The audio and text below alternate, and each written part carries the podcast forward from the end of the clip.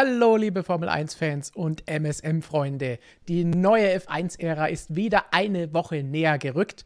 Und auch heute haben wir natürlich wieder jede Menge spannender Themen, die wir mit euch zusammen diskutieren möchten. Wir, das ist einerseits mal wieder unser Christian, der, glaube ich, noch nie so verzweifelt und gespannt auf die Veröffentlichung eines hunderte Seiten starken PDFs gewartet hat. Ja, hallo, liebe Motorsportmagazin.com, Freunde. Ich, langsam werde ich hibbelig. Also immer noch kein sportliches Reglement. Also ich habe ich hab gerade noch ein Video aufgenommen. Darf man das schon verraten, Stefan? Ja, ja, ich, ich habe schon gesehen, ihr seid nicht pünktlich. Die zwei Minuten, die wir später dran sind, die kriegt ihr dann morgen in einem Video dafür geballt noch als News. Ja, es ist auch auf meinen Mist gewachsen, weil ich mich mal wieder zu oft verplappert habe beim Video aufnehmen. Ähm, und da habe ich schon gesagt, korrekterweise muss man ja sagen, es gibt ein sportliches Reglement für nächstes Jahr, aber es ist halt Version Nummer 3 und wir warten alle auf Version Nummer 4, die wir eigentlich brauchen weil die letzte Version V3 datiert vom 30.04.2021.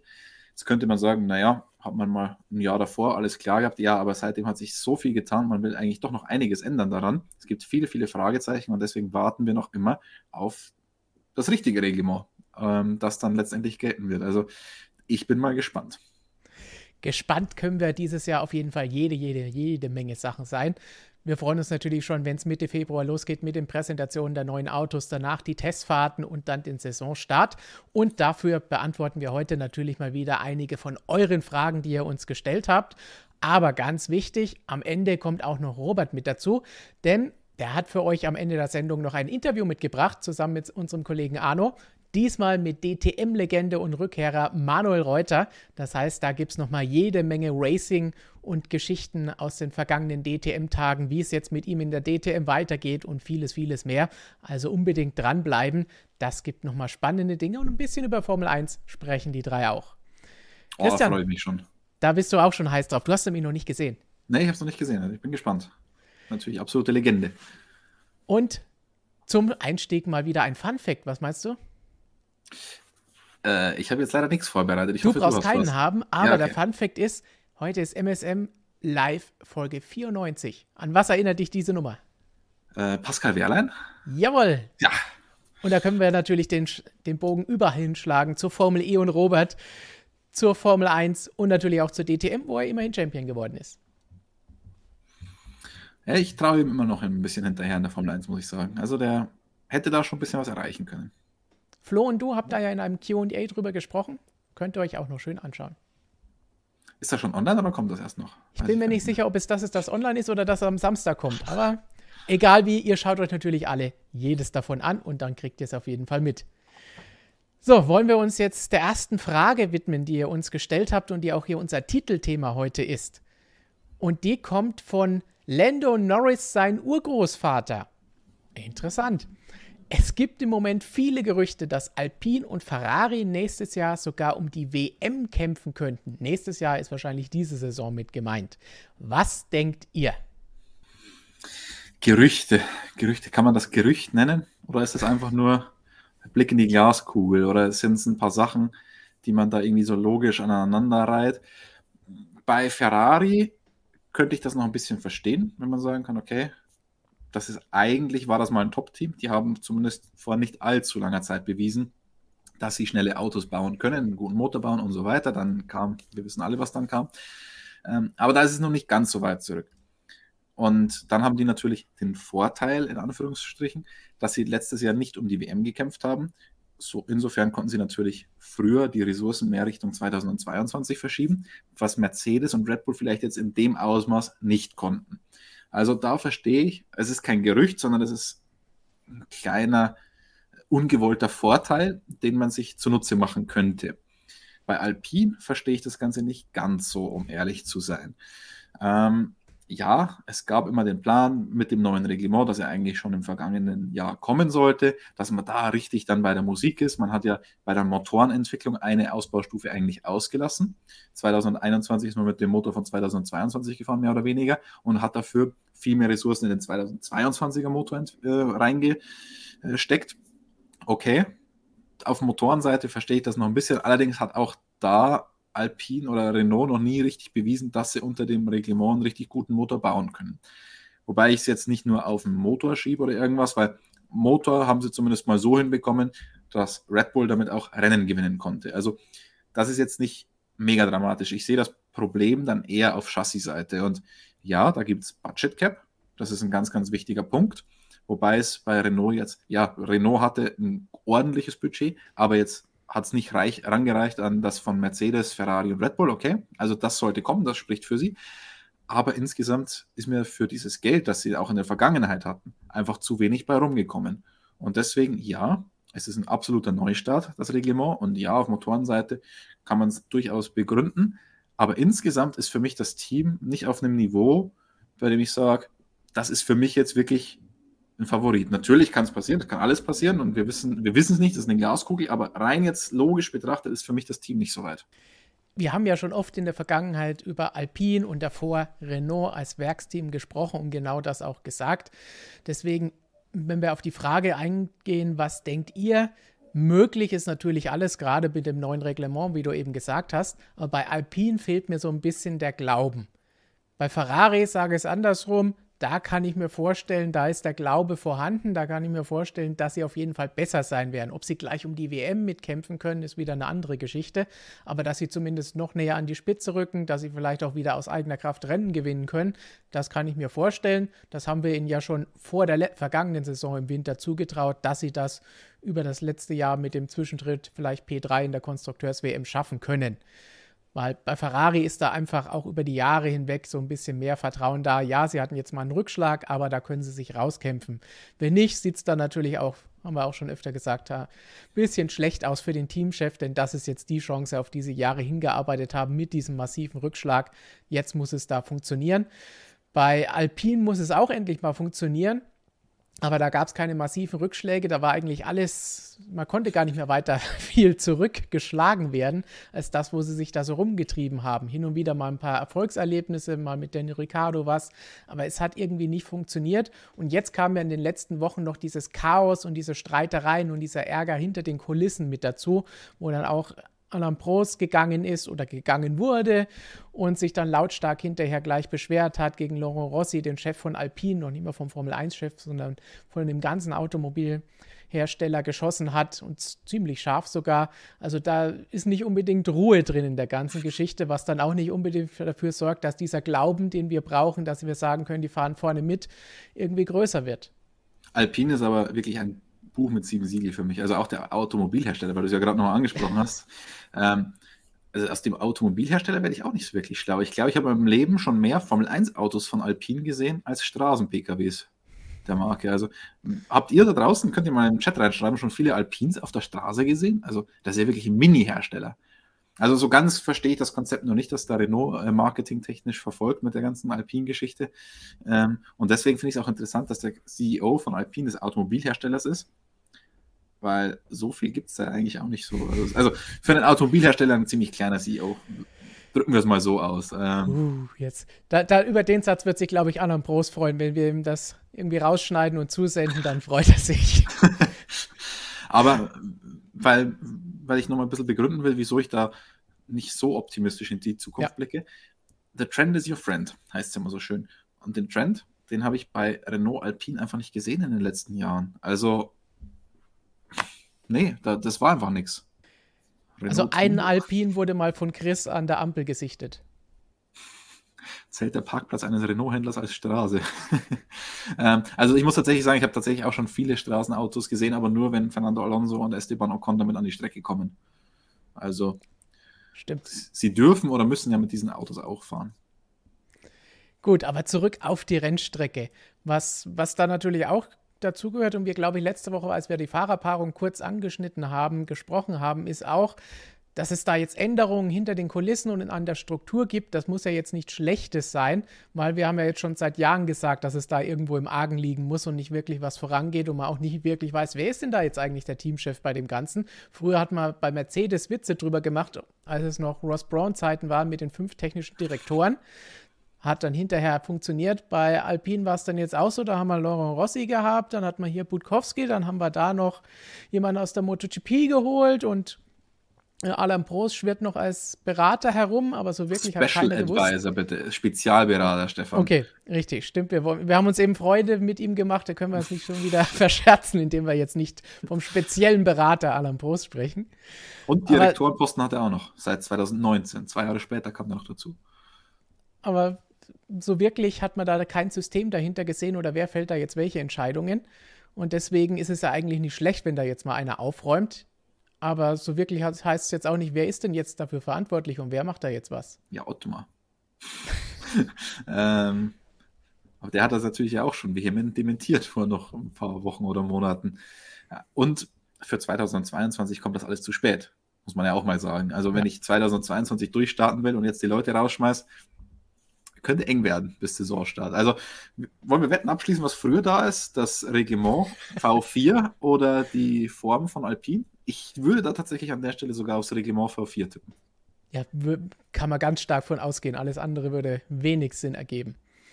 Ich habe auch eben im Chat schon mal gesehen, ich glaube, Scufaria war es und hat gesagt, ja, bei Braun hätte ich damals auch nicht gedacht, dass die so gut sind, beziehungsweise bei Honda. Aber auch da sehe ich das ein bisschen anders, weil was die damals reingepulvert haben nach zwei Jahren mit ihren Weltkugelautos, die einfach nichts waren, aber und mit Ross Braun ja auch jemanden hatten, der durchaus Ahnung hat, wie man so ein Team aufbaut und lenkt und äh, Entscheidungen trifft, dann konnte man da schon mehr erwarten. Das Wunder, was sie vollbracht haben, war eher, dass sie auf die Schnelle den Mercedes-Motor da integrieren konnten. Das war die starke Leistung, so schnell und dann natürlich hinterher mit dem Trick, mit dem Doppeldiffusor so davon zu fahren. Natürlich kann das jetzt auch passieren und natürlich ist das alles ein bisschen spekulativ, aber das ist ja das Schöne an der Offseason, dass man über solche Dinge auch ein bisschen nachdenken kann, ein bisschen spekulieren und ein bisschen diskutieren kann. Aber wie gesagt, mir fehlt da so ein bisschen das Vertrauen, dass man das von Renault slash Alpine erwarten kann. Ja, also schließe ich mich komplett an. Wir haben einen neuen äh, Kanal, New Member sehe ich hier. El Blocco. Herzlich willkommen. Nicht, nicht El Plan, aber El Blocco. Hallo.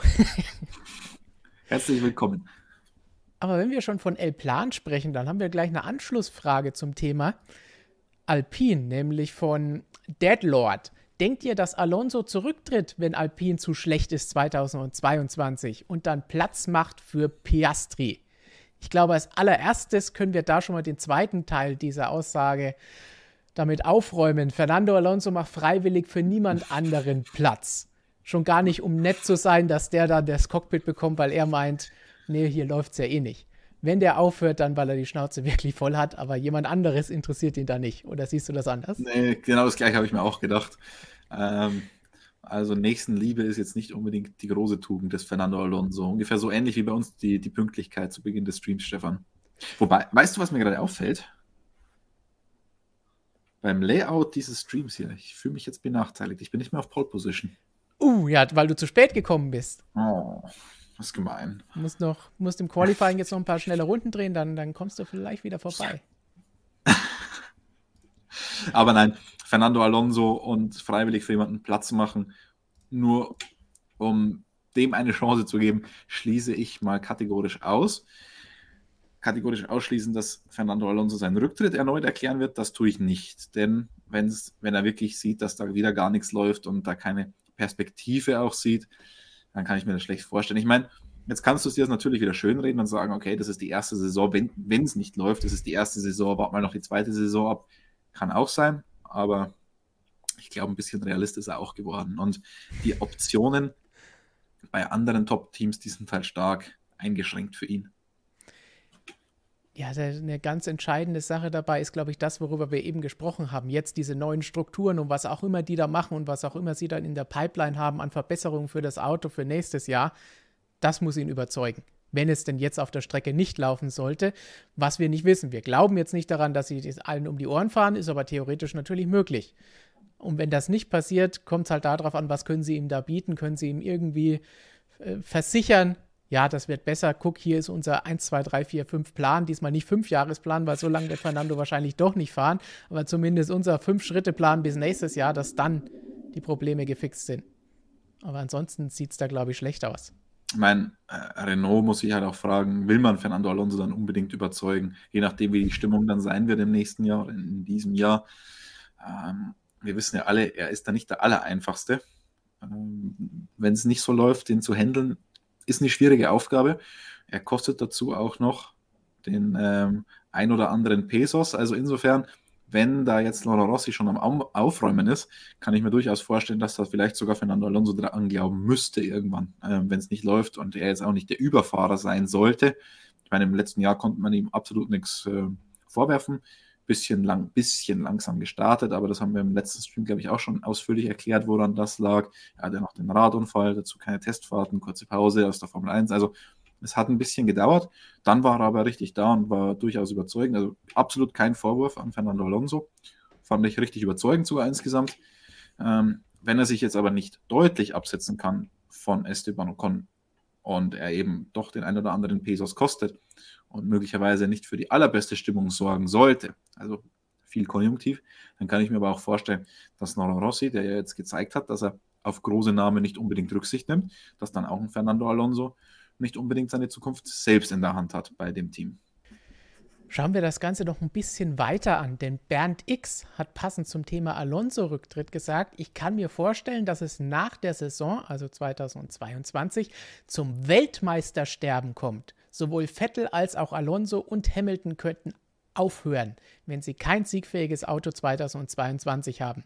Bei Mercedes ist es aber sehr unwahrscheinlich. Was sagt ihr dazu? Warte, ich kram die Glaskugel mal wieder raus. Warte, wo habe ich sie? ähm, ja, halte ich nicht für unrealistisch. Also über Sebastian Vettel haben wir ja die letzten Streams, glaube ich, auch schon immer mal wieder gesprochen, ja. wie es da mit der Motivation aussieht und so weiter. Und also ich kann mir schon vorstellen, dass das seine letzte Saison ist, wenn es nicht überragend läuft bei Aston Martin. Also alle nochmal genießen, sicherheitshalber.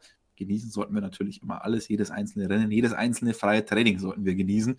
Aber die Vettel-Fans sollten vielleicht noch mal ein bisschen genauer hinschauen und das noch ein bisschen mehr genießen als zuvor.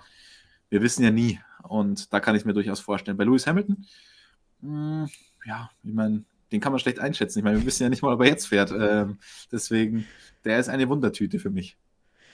Da habe ich ja eben auch schön gesehen von Christian, weißt du das?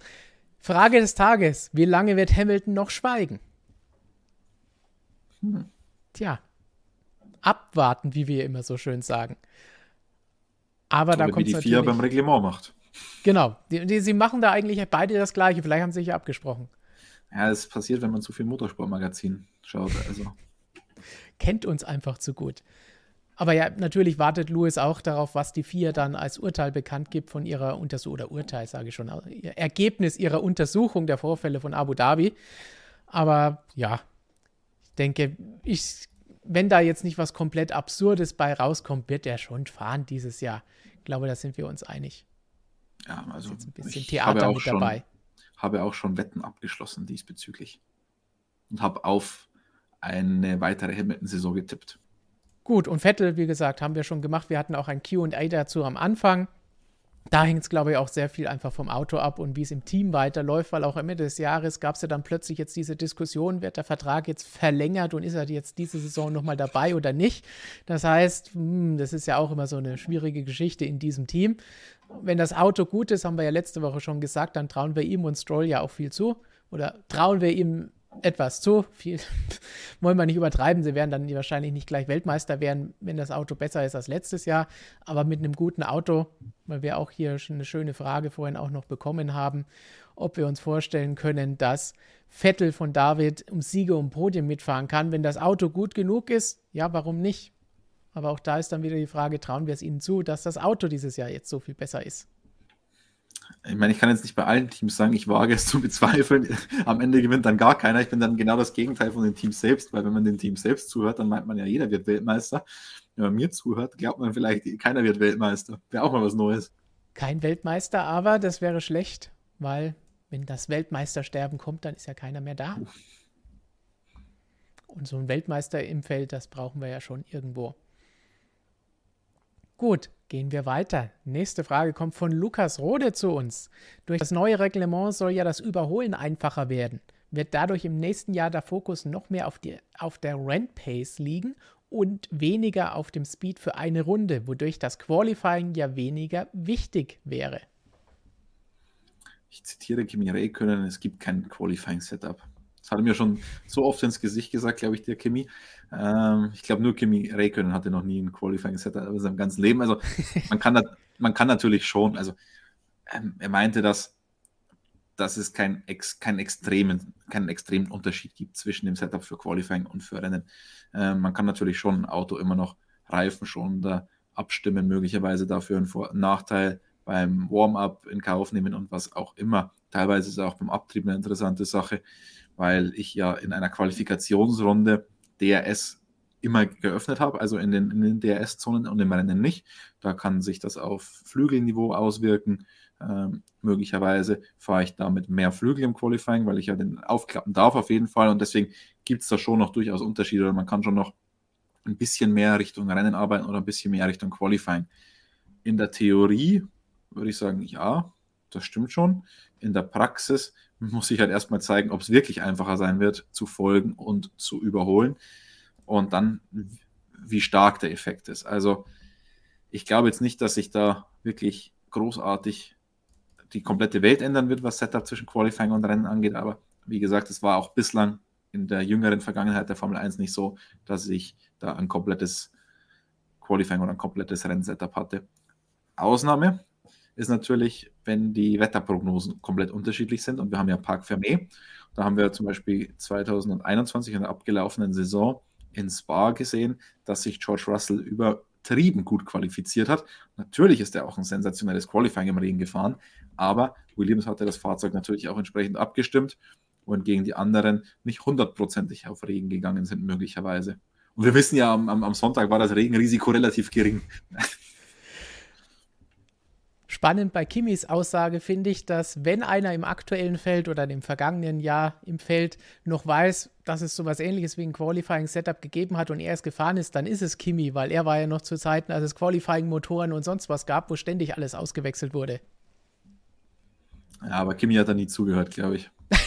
zu dem Zeitpunkt schon gleich gar nicht. Ich glaube, der hat einmal ins Auto gestiegen und hat Gas gegeben und das war's. Manchmal hat er halt ein bisschen mehr Power gehabt, manchmal weniger. Was soll's. Möglicherweise hat er sich auch ähm, weggetrunken, die Erinnerung. Soll damals ja hin und wieder mal was vorgekommen sein mit aufblasbaren Delfinen und Yachten und so. Aber ansonsten ja, ich glaube, die Startposition im Motorsport ist immer wichtig und ob es wirklich so viel besser wird, gilt das berühmt-berüchtigte abwartend, würde ich auch hier wieder mal sagen. Dann, demnächst stehen die Testfahrten an und da wollen wir natürlich auch noch eine Frage von Florian dazu haben. Die ist jetzt relativ lang. Was ist eigentlich so schlimm an den Testzeiten Anfang der 2000er Jahre? Stefan erwähnte mal in einem Video, dass Ferrari praktisch zu jedem Zeitpunkt irgendwo auf der Welt entweder ein Auto auf der Strecke oder einen Motor auf dem Prüfstand laufen hatte. Und Prüfstand haben wir da noch gar nicht mit gemeint. Die haben tatsächlich auf zwei, drei Strecken gleichzeitig getestet an unterschiedlichen Orten. Das waren noch die schönen Zeiten des, mehr oder weniger schönen Zeiten des Reifenkriegs. Was ist daran schlecht? Fragt Florian. Seit es Motorsport gibt, strebt jeder Beteiligte nach Perfektion. Egal ob Teams wie Ferrari, die unendlich getestet haben, oder Fahrer wie Senna, der einst in Monaco schon eine Sekunde in der Qualifikation vorne war und trotzdem noch schneller sein wollte. Ich glaube, da können wir vorweggehen, es geht jetzt nicht um Perfektion. Danach streben die Teams auch jetzt noch und das wird sich auch niemals ändern. Aber da geht es ganz klar um die Kostenexplosion, die wir eben damals hatten und jetzt so ein bisschen durch das Budget Cap natürlich eingegrenzt wird. Da kommen wir gleich bei einer Folgefrage noch drauf. Aber damals konnte es sich dann einfach nur die Großen leisten und die Kleinen nicht. Und da die Schere ohnehin schon immer größer geworden ist, musste man irgendwas unternehmen. Und so viel schlechter geworden ist es, glaube ich, nicht, weil die Testfahrten, gerade wenn es so viele sind, ist nicht wie die zwei Tests, die wir letztes Jahr hatten oder ein Test letztes Jahr und die zweite im Jahr davor, wo dann teilweise oder komplett im Fernsehen übertragen wurden und wo die Fans was davon hatten, sondern die haben da wirklich teilweise alleine, teilweise drei, vier, fünf Teams ihre Runden gedreht, mehrere Tage lang, teilweise zwischen den Rennen. 300 Kilometer Shakedown, was auch immer, es war alles da. Hat aber kein Mensch gesehen, hat niemanden etwas gebracht, außer den Daten für Bridgestone, für Michelin und sonst gar nichts. Hat nur Geld verbraucht. Und das trägt dem Ganzen nicht bei. Es war so ein bisschen eine blöde Aussage, immer zu sagen, will ich denn lieber Rennen sehen, wo die Fans auch was von haben, oder Testfahrten? Und in dem Fall ist es so gewesen, es kostet zu viel und es hat keiner von was, also lassen wir es weg. Finde ich in der Form, so wie es war, bis jetzt völlig in Ordnung. Vor allen Dingen, da die Teams immer noch die Perfektion anstreben können mit den neuen Möglichkeiten und Werkzeugen, die sie jetzt haben. Mit ja, Computersimulationen, mit dem Driver-in-Loop-Simulator, wo sie ihre Testfahrer oder auch die Einsatzfahrer reinsetzen und dann in Echtzeit Simulationen fahren können oder auch mit dem Computer einfach über Nacht beschleunigt hunderte, tausende Simulationen, Kilometer und Runden abspulen können und damit sich verbessern können. Also ich glaube, diese sinnlosen Testfahrten, wo sie alleine unter das bis zum Sonnenuntergang fahren, die braucht man nicht. Ja, ich glaube, die Teams, also man braucht es auch technisch wirklich nicht mehr. Äh, die Teams kommen ja heutzutage viel besser vorbereitet beim ersten Test an, als sie früher in die Saison gestartet sind. Also Zuverlässigkeitsprobleme gibt es in der modernen Formel 1 ja fast nicht mehr. Insofern sehe ich auch jetzt keinen großen Grund, wieso man da wieder unendlich Testfahrten machen sollte. Das Einzige ist für mich der Fahrer. Jetzt kann man sagen, okay, manche Fahrer brauchen es halt nicht. Die brauchen nicht viele Tests und, und, oder viel Zeit im Auto, um auf Speed zu kommen. Andererseits kann man natürlich jetzt auch sagen, es ist ein bisschen unfair, dass man den Fahrern nicht die Möglichkeit gibt, das zu trainieren, was sie beruflich machen. Und ich meine, Fußballspieler sage ich auch nicht. Du darfst jetzt heute nur zwei Stunden trainieren und nicht noch einen auf, einen auf Cristiano Ronaldo machen und noch fünf Stunden nach dem Training da bleiben und so. Und es ist, auf der, es ist auf der einen Seite zeigt sich da ein bisschen mehr das natürliche Talent, auf der anderen Seite kannst du natürlich weniger durch Arbeit machen. Also sehe ich auch ein Für und Wider insgesamt. Scuferia meint, die Zeiten früher mit den vielen Testfahrten waren die besten. Megabudgets, Testfahrer, die fahren konnten, Reifenkrieg. 2003 bestes Beispiel, Ferrari durch Tests wieder konkurrenzfähig geworden. Naja, Megabudgets, was hat der Fan? Oder was hat die Formel 1 generell von Megabudgets? Ähm, die Zahl hört sich spektakulär an, aber hat man was davon? Ist der Sport dadurch besser, einfach, dass die Budgets größer sind? Äh, jetzt kann man sagen, okay, die Formel 1 ist einfach was so abstrus bescheuertes, da brauche ich so viel Geld, um auch das aller, aller, aller, allerletzte Detail bis ins komplette Extrem auszureizen. Lasse ich mir eingehen, die Argumentation, aber brauche ich dann dafür 300 oder 400 Millionen? Kann ich das nicht mit 145 Millionen auch machen? sind diese Nuancen, die da noch kommen, sind die so entscheidend, dass sie es rechtfertigen, dass ich nur ein, zwei Teams habe, die sich das leisten können und der Rest auf keinen Fall. Deswegen, ich verstehe, dass da irgendwie eine kleine Faszination von ausgeht, von Megabudgets und diese, die Eroberung des Sinnlosen, ähm, diese Perversion wieder entwickelt wird, wie abstrus das Ganze ist. Das ist schon eine Faszination auch, aber ist die Faszination nicht größer oder ist es am Ende nicht schöner, wenn wir guten Sport sehen und mehr Fahrer, mehr Teams haben, die dann auch um Top-Positionen mitkämpfen können? Ich glaube, am Ende haben wir davon mehr. Ja, ich glaube, ich habe lieber sowas wie letztes Jahr mit solchen Zweikämpfen, mit solchen Rennen, an die wir noch Jahre bis Jahrzehnte denken werden, als irgendwo mehr Autos und Fahrer, die unter Ausschluss der Öffentlichkeit ihre Runden drehen, damit die Teams mehr Daten haben und mehr Geld verpulvern und wir hinterher sagen können, die Formel 1 gibt am meisten Geld von allen Sportarten der Welt aus. Andererseits, jetzt 2021 ist für mich kein gutes Beispiel, ähm, weil 2021 hatten wir dann doch wieder nur Mercedes gegen Red Bull. Es waren zwei Teams, die zwei Teams, die zuvor auch am meisten Geld hatten. Ähm, gut, Ferrari, aber da wissen wir alle, dass sie zurückgefallen sind aus bestimmten Gründen. Und die wurden dann auch Dritter. Also 2021 ist für mich jetzt kein besonders gutes Beispiel. Da müssen wir noch ein bisschen warten, bis der Budget Cap wirklich seine Auswirkungen zeigt. Aber ich glaube, er wird sie zeigen. Mittelfristig zumindest. Und dann, glaube ich, sagen viele, die jetzt nicht darüber fluchen, aber die es vielleicht schade finden, dass es diese Perversion nicht mehr so gibt in der Formel 1, dann glaube ich, werden wir auch die überzeugen können, dass es vielleicht gar nicht so schlecht ist. Budget Cap spricht auch Husky B an. Braucht man in der Formel 1 eigentlich noch Testbeschränkungen, wenn es doch jetzt eine Budgetobergrenze gibt? Man könnte doch alles freigeben und die Teams entscheiden lassen, wann sie für was Geld ausgeben. Finde ich eigentlich eine gute Argumentation. Ähm, andererseits, mit offiziellen Tests hat man ja auch noch ein bisschen Show. Außer man ist die Formel 1 und sagt dann einfach, okay, wir haben drei Testtage, aber niemand wird davon was mitbekommen. Außer die Leser und Zuschauer von motorsportmagazin.com. Nein, äh, Hintergrund meines leicht zynischen Kommentares ist, dass die ersten drei Testtage in Barcelona vom 23. bis 25. Februar nicht live übertragen werden. Es gibt auch kein Live-Timing. Und naja, da fällt das Argument dann ein bisschen weg, dass ich sage, okay, wenn ich alle zu einem Test einlade oder wenn ich alle an einem Ort habe, dann kann ich das auch schön vermarkten. Dann habe ich von dem Test auch noch was für den Fan. Vom ersten Test jetzt zumindest nicht. Beim zweiten Test in Bahrain ist es dann wieder der Fall. Da könnt ihr dann auch die Freaks den ganzen Tag den Stream schauen und was auch immer. Beim ersten Test müsst ihr euch mit unserem Live-Ticker, mit unseren Videos und Artikeln leider begnügen. Wir geben natürlich unser Bestes, dass ihr trotzdem einigermaßen informiert seid. Ähm, aber an sich finde ich auch, dass man das ein oder andere im Reglement mal überdenken muss mit Budget Cap, dass man da ein bisschen mehr Freiräume lässt.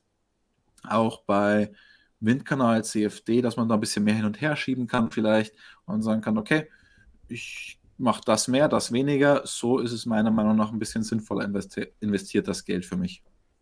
Also das ist so ein strategisches Element, wo ich sage, das ist durchaus eine interessante Geschichte. Und dann kann man hinterher sehen, wer hat welche Taktik, wer setzt mehr auf das, wer setzt mehr auf das und wer hat am Ende damit einen Vorteil oder vielleicht auch nicht. Ist für alle gleich. Also das finde ich eine schöne Geschichte. Und wenn wir über Budget Cap sprechen, kommen natürlich immer gleich die Fragen, auf die Christian sich jetzt natürlich gleich freut. Erwartet schon mal den nächsten acht Minuten Monolog. Zum Beispiel von Thomas, der sagt, wie wird denn die Einhaltung des Budget Caps überwacht? Genau das gleiche für die Testfahrten von Benny, der sagt, wie kann die FIA das Ganze kontrollieren? Große Konzerne wie Mercedes, Ferrari und Co., die können doch ohne Probleme überall auf der Welt Tests machen, ohne dass es die FIA mitbekommt. Also relativ kompliziert.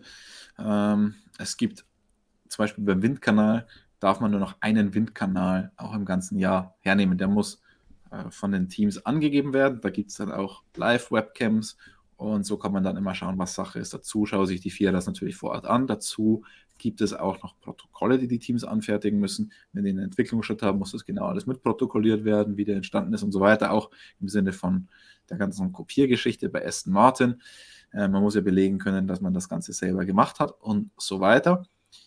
Bei Testfahrten ist es auch so, dass die angemeldet werden müssen. Jeder einzelne, auch Filmtage und so weiter, müssen angemeldet werden. Aber jetzt sagt ihr, okay, dann melde ich es halt einfach nicht an und mache es einfach irgendwo.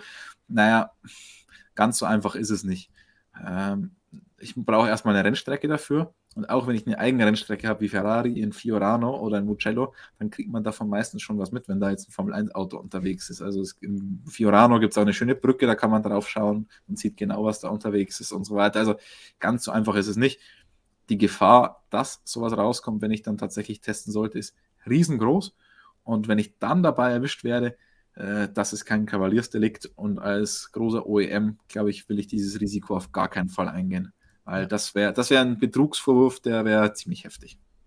Und das Schöne ist gerade, weil du Fiorano angesprochen hast, das ist genau das, wie früher, wenn sie da alleine getestet haben, auch immer Fotos gemacht wurden, wo die Fotografen ihre Leiter mitgebracht haben, um über den Zaun hinweg zu fotografieren oder sich Fans da oben getroffen haben, um sich ein bisschen die Formel 1 Autos anzuschauen oder anzuhören, die da den ganzen Tag von früh bis abends ihre Runden gedreht haben. Ja, als, als Fan stand ich da auch mal auf dieser Brücke oben. Ähm, hat irgendwie was, hat so auch einen Charme ein bisschen.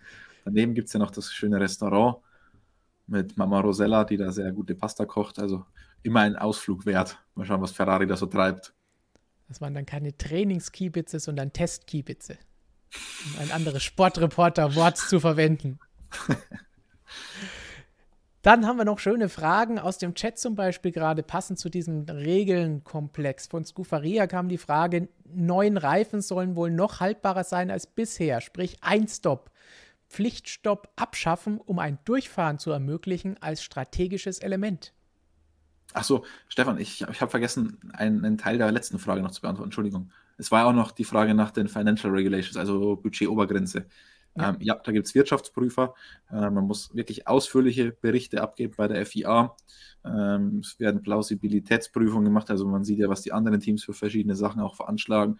Ähm, wenn da irgendwas viel zu niedrig veranschlagt ist in irgendeinem Bericht, dann wird man natürlich da auch hellhörig. Es gab 2020 schon einen Probelauf, wo das Ganze schon ausprobiert wurde. Seit 2021 gilt die Budget-Obergrenze ja und bislang haben wir da zumindest noch nichts gehört. Ganz interessant ist, dass die Teams zu Beginn der Saison 2021 bei Red Bull und bei Mercedes war es so, äh, ihre Finanzchefs da auch mal aufs Podium mit hochgeschickt haben. Also die wissen schon, das war eine Mammutaufgabe und das ist sehr, sehr wichtig inzwischen. Also ähm, hat aber alles seine, seine Richtigkeit. Natürlich wird da auch getrickst, wie bei den Autos, wird auch, werden Grauzonen gesucht und so weiter. Ähm, wenn man sich mal umhört, sagen viele auch, ja, okay, es gibt vielleicht noch die eine oder andere Grauzone, vielleicht gibt der mehr aus als wir, aber es ist immer noch besser, wenn die nur 5 Millionen aus, mehr ausgeben als wir oder 10 Millionen, als wie früher 150 Millionen mehr als wir. Und ähm, ich glaube, das System wird auch immer weiter verbessert, so wie jedes Reglement. Und ja, vielleicht ist alles nicht ganz 100% zu Beginn, aber wie gesagt, ich sehe das ähnlich wie die Teams. Besser 5 Millionen oder 10 Millionen mal getrickst, als 150 Millionen mehr wie früher. Entschuldigung, und jetzt. Ähm Bevor wir zu den Reifen kommen, kommen. Sorry, kommt von MM, Marc Marquez. Der Jahresumsatz von beispielsweise Porsche ist 125 Mal so groß wie der von Alpine. Einfach mal als Fun Fact zur Größe dieses Herstellers. Damit ist vielleicht deine Anspielung vom Anfang geklärt und wir können zu den Reifen gehen. Sprich, die sollen haltbarer sein, meint Scufaria. Sollte es deswegen, da es eh nur noch einen Stopp geben wird, Pflichtstopps abschaffen und ein Durchfahren ermöglichen als strategisches Element? Hm. Interessante Frage. Ähm, Pirelli wird da sicher sagen, nein, auf keinen Fall. Ähm, die wollen natürlich auch ein bisschen die Sicherheit im, im, Auge behalten, weil es sicher viele geben würde, die das äh, auf der einen oder anderen Strecke ausprobieren würden. Und böse gesagt, würde ich Ihnen dazu stimmen. mit der Erfahrung der letzten Jahre mit Pirelli. Ja, letztendlich, aber ich meine, auch die Reifen werden halt immer weiter an, an, ans Limit getrieben und dass da mal was ein oder andere passiert, sollte nicht passieren, aber Reifenschäden gibt es so lange schon, seit es Reifen gibt. Also vor allem bei einem Reifen Alleinausrüster ist halt die Aufgabe relativ undankbar, muss man sagen, weil da lässt sich dann leicht auf jemanden eindreschen. Insgesamt muss man schon sagen, Reifenschäden gehören halt irgendwie zum Motorsport auch dazu. Sie sollen nicht auftreten und sie sind natürlich auch sicherheitsrelevant und so weiter, aber es lässt sich einfach nicht zu 100% verhindern. Im nächsten Jahr wird es eh ein bisschen besser, weil Pirelli die ganzen Vorgaben, die sie machen, besser überwachen können. Es gibt ja ein einheitliches Reifen äh, Druckkontrollsystem. Die Daten wandern alle zur FIA. In der Vergangenheit hatte jedes Team hat da sein eigenes Süppchen gekocht, deswegen hatten sie nur selbst Zugang zu diesen Daten. Also das heißt, Startdruck, Running-Druck äh, und so weiter wird man deutlich besser überwachen können in Zukunft. Jetzt könnte man sagen, okay, wenn man das so viel besser überwachen kann, kann ich ja ohne großes Risiko sagen, sie können durchfahren. Ah, schwierig, also ich, ich verstehe, dass es ein, noch ein zusätzliches taktisches Element sein könnte. Finde ich gar nicht mal so verkehrt, um ehrlich zu sein, insgesamt. Um ehrlich zu sein. Also, weil jetzt zu sagen, du musst einmal stoppen, nur damit du gestoppt hast, dann einfach mal probieren, komplett durchzufahren. Klingt irgendwie interessant. Also in Monaco kannst du dir sicher sein, gibt es keinen einzigen Boxenstopp dann. Das wäre natürlich ein bisschen blöd. Da brauche ich mal andere Regeln. Monza vielleicht auch null Boxenstopps, wie auch immer. Aber vielleicht mal ein, zwei Rennen ausprobieren. Oh, Statt Sprintrennen. Beim Ausprobieren, oh, Sprintrennen, auch so ein heißes Thema. Haben wir ein Video, das ihr hoffentlich schon gesehen habt, hat Christian erklärt, warum das aktuell wieder ein großes Streitthema ist. Und das spielt auch ein bisschen in die Sache rein, die ihr dann morgen sehen werdet, die Christian bis zum Beginn eben gerade aufgenommen hat. Oh, ich sehe hier ein Argument von Steffen S. Ich blende das mal ganz kurz ein. Der sagt, mit einem Reifens, Reifensatz durchfahren gab es doch schon 2005 und war Müll. Ja, aber das war ein bisschen was anderes. Da durfte man nicht wechseln. Jetzt ist es, ich weiß nicht mehr, welcher User es war, Entschuldigung, ihr verzeiht mir, dass ich das jetzt vergessen habe, wer den Vorschlag gebracht hat. Aber da ist es ja ein taktisches Element, das mit eingebracht wird. 2005 war es kein taktisches Element, sondern es war einfach ein Verbot. Gleichzeitig war es aber noch erlaubt nachzutanken. Das heißt, die Autos waren gleichzeitig in der Box, durften aber nicht Reifen wechseln. Also das war schon irgendwie ein bisschen blödsinnig. Ähm, deswegen sehe ich da jetzt schon einen Unterschied zwischen dem Vorschlag, den wir gerade gelesen haben, und der Saison 2005. Gut. Und Professor Dr. Racer hat noch angemerkt, spitzfindig, müsste man eigentlich nicht spätestens bei der Mercedes-Teampräsentation sehen, ob Lewis weitermacht oder nicht. Da wird ja dann nicht nur Russell alleine rumstehen. Haben die eigentlich schon genau bekannt gegeben, wie die Präsentation aussehen wird? Vielleicht stellen sie ja nur Toto Wolf hin und dann noch äh, James Allison oder was auch immer. Es, ich glaube, die Information auch für uns Medien war, dass es Interviews und Medienrunden okay. mit der Teamleitung gibt. Okay. Weil die Fahrer also, haben mit dem neuen Auto ja an sich auch nicht wirklich was zu tun. Muss man fairerweise auch sagen. Ich finde es immer, ja. also klar, die Fans, die wollen mal wieder was von, von den Fahrern hören. Das sind ja eure Heroes. Mich persönlich interessiert die Fahrer eigentlich ziemlich wenig bei der Fahrzeugpräsentation, weil boah, meistens hat sich halt nicht so viel getan über den Winter. Und was sollen sie dann ganz großartig erzählen? Also. Aber du brauchst sie natürlich für die Fotos, denn du willst das neue Auto ja. mit den Fahrern vorstellen und das wird auch so der Fall sein. Ich könnte auf die Fahrer trotzdem verzichten, auf den Fotos. du brauchst nur das Auto, du brauchst die Detailaufnahmen in hoher Auflösung, dass du noch weiter reinzoomen kannst auf ja. die Aufhängung und die Flügel und alles drum und dran, damit du die Technikchecks für Artikel und Videos machen kannst. Dann Photoshop, bester Freund während der Präsentationswochen. Ähm, meine Lieb was ist mein Lieblingsfilter? Ähm, tiefen Lichter. Da kann man immer Sachen sichtbar machen, die man sonst äh, nicht sichtbar machen kann. Oh, Walter macht hier eine schöne Abstimmung für sich. Boxenstopp ja, Sprintrennen nein.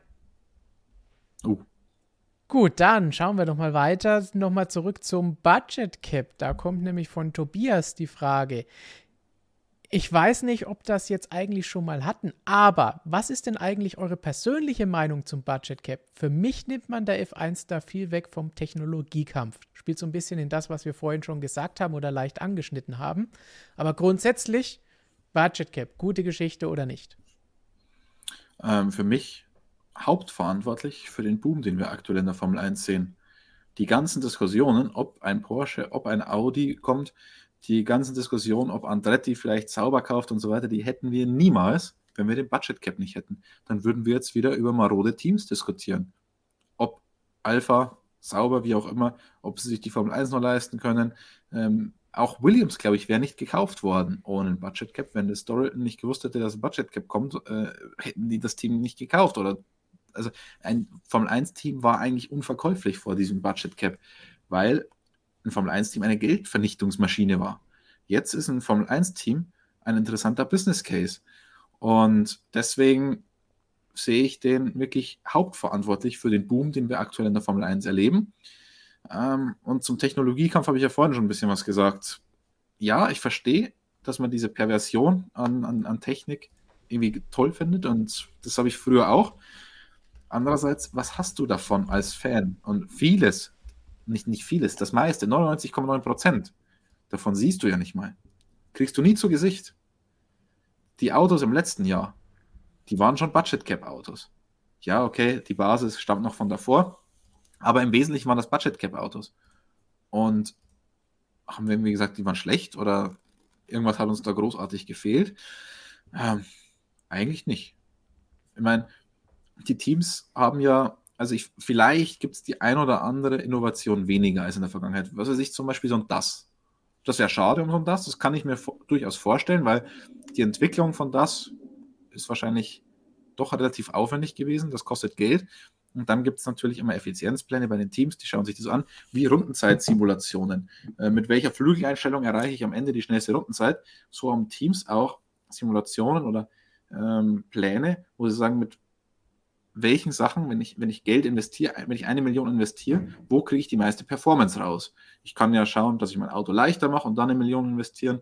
Ich kann schauen, dass ich den Schwerpunkt absenke und da eine Million für investieren. Ich kann aerodynamisch entwickeln und die meiste Performance pro Geld gibt es halt in der Aerodynamik. Und solche Sachen schaut man sich an und dann sagt man, okay, Mercedes konnte sich das erlauben zu entwickeln, weil sie einfach Geld im Überfluss hatten, kann man schon so sagen an der Stelle.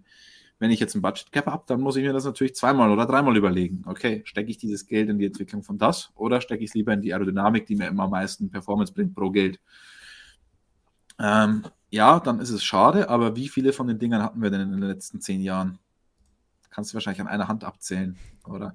Und dann kannst du dir überlegen, sind diese Dinger dann wirklich weg durchs Budget Cap? Und deswegen, ich verstehe die Bedenken, aber in der Praxis und wenn man sich das mal komplett durchdenkt, finde ich, sind die Bedenken nicht gerechtfertigt. Kommen wir vom Budget Cap zurück zu den Regeln, weil da gibt's, scheint euch alle wahnsinnig zu interessieren. Einerseits sagt Walid mehr Sprints, das ist ja die Diskussion, die aktuell läuft, ob wir den Sprintrennen dieses Jahr sehen und wenn ja, wie viele. Ich fürchte so viel, oder fürchte, wer Fan von Sprintrennen ist wie Walid hier, muss ich sagen, fürchte, er wird wahrscheinlich nicht so viele zu sehen bekommen, wie vielleicht mal angedacht waren über die Winterpause, wenn man sieht, wie es da aktuell zugeht mit den Diskussionen von den Top-Teams, die dafür mehr Geld haben wollen. Ich fand das ganz witzig, ähm, die Kommentare zu lesen unter dem Sprint-Video. das wir auf YouTube gebracht haben, wo wir das erklärt haben, wo, woran es denn jetzt hakt und so weiter. Und eigentlich bin ich schon davon ausgegangen, dass sich die Leute wieder über die Teams aufregen, dass sie da jetzt wieder so ein Kasperle-Theater draus machen. Dass da wieder die, also ich war da, ich bin da auf der Seite von Zach Brown, muss ich sagen, an der Stelle, ähm, dass die Teams da äh, Geld vorschieben und sagen oder als Vorwand nehmen und sagen, ja, wir brauchen es unbedingt, äh, wenn wir die Sprinterinnen haben, weil sonst können wir es nicht leisten und was auch immer. Nee, ähm, es geht auch anders. Aber ihr wart nicht so, oder die Masse der Kommentare, die waren nicht sauer auf die Teams, dass sich die schon wieder querstellen und um den eigenen Vorteil da irgendwie kämpfen. Nee, ich würde mal sagen, 90 bis 95 Prozent der Kommentare war, ja, keine Sprints. Finde ich irgendwie ganz witzig. Ähm, also, so richtig gut kommen die bei euch nicht an. Yes, es ist auch interessant jetzt im Chat. Es gibt einige, die sagen, nee, mehr sagen, andere sagen keine Sprints. Nico sagt jetzt hier, die Sprints waren ganz nett, aber es gab zu wenig Ansporn dafür, alles zu geben. Es ist meiner Meinung nach einfach viel zu sehr auch streckenabhängig. Dass man die richtige Strecke erwischt, wo irgendwie es möglich ist, dass man einen spannenden Sprint sieht. Äh, und dass vielleicht dann auch noch so ein bisschen das Glück mit reinspielt, wie in Brasilien mit Hamilton, der von hinten durchs Feld pflügen muss Wer heißt natürlich wieder Mercedes-Brille auf und ihr wollt wieder nur darüber sprechen, wie toll das war. Aber es war halt dadurch ein spannender Sprint, was er ansonsten wahrscheinlich nicht gewesen wäre. Ja, mm, ich muss sagen, ich sehe die Sprints auch sehr zielgespalten. Wenn ich mir jetzt überlege, ich bin nur Fan, da finde ich es tatsächlich irgendwie cool, weil du hast Qualifying, du hast Sprint und du hast ein Grand Prix drei co richtig coole Sachen und dann hast du immer noch Trainings, okay, das zweite freie Training. Ähm, da glaube ich, das können wir rausstreichen, dieses zweite freie Training. Aber sonst äh, hast du eigentlich als Fan nur zusätzlich was Cooles.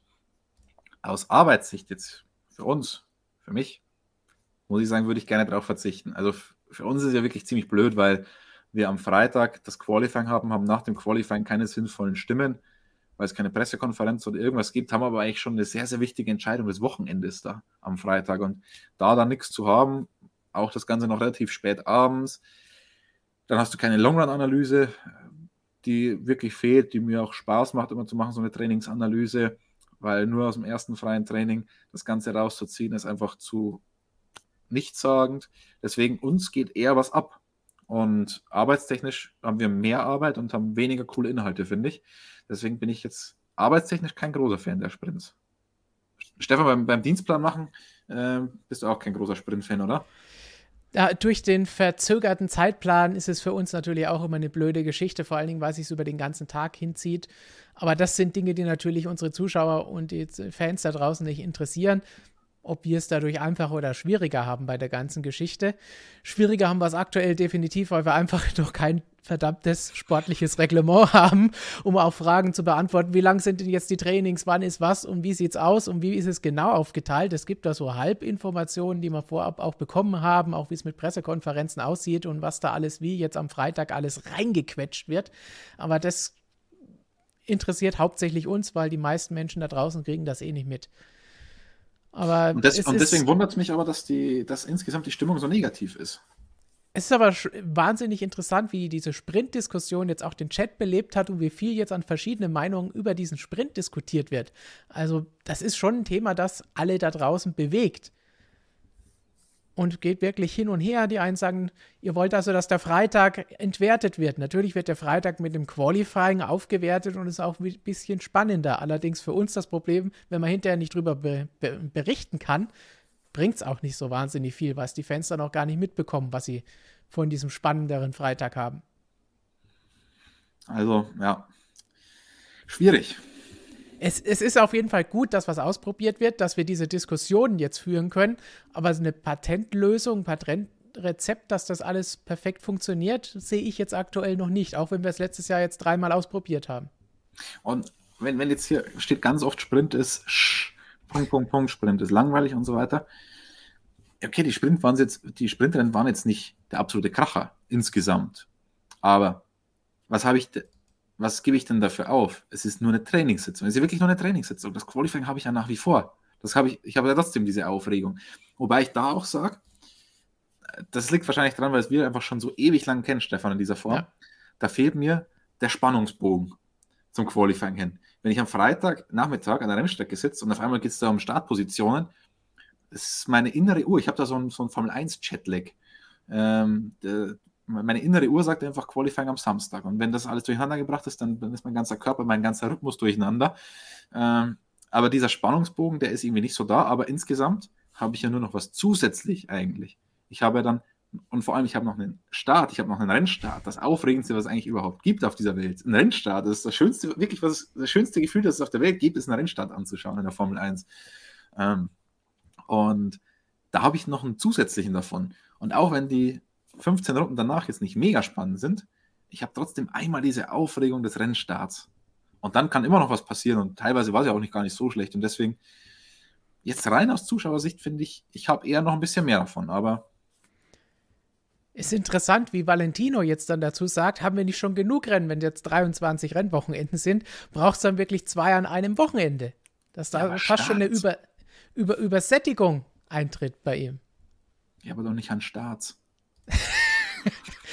Christian kann nie genug kriegen von Starts. Alleine die Atmosphäre vorm Start, die ist für mich sowas Besonderes.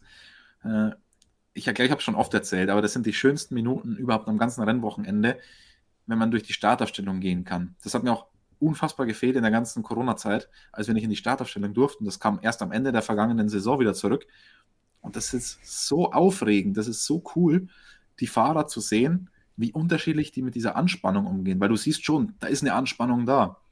Ähm, jeder verhält sich da anders. Der ein oder andere sitzt richtig relaxed da in seinem Cockpit. Daniel Ricciardo hat dann die Handschuhe noch so oben auf dem Halo liegen und ähm, chillt dann drin im Auto und lässt sich da durchschieben durch die, durch die Startaufstellung in, letzter, in der letzten Saison leider nicht allzu weit nach vorne schieben lassen, aber ähm, Lewis Hamilton lässt meistens das Visier komplett unten, will dann nicht gesehen werden, will nicht gestört werden. Und diese Unterschiede zu sehen und zu wissen, dass diese 20 Irren da gleich auf diese erste Kurve zuschießen werden. Also für, für mich gibt es nichts Schöneres. Und wenn dann die Lichter endlich ausgehen, dann ach, herrlich.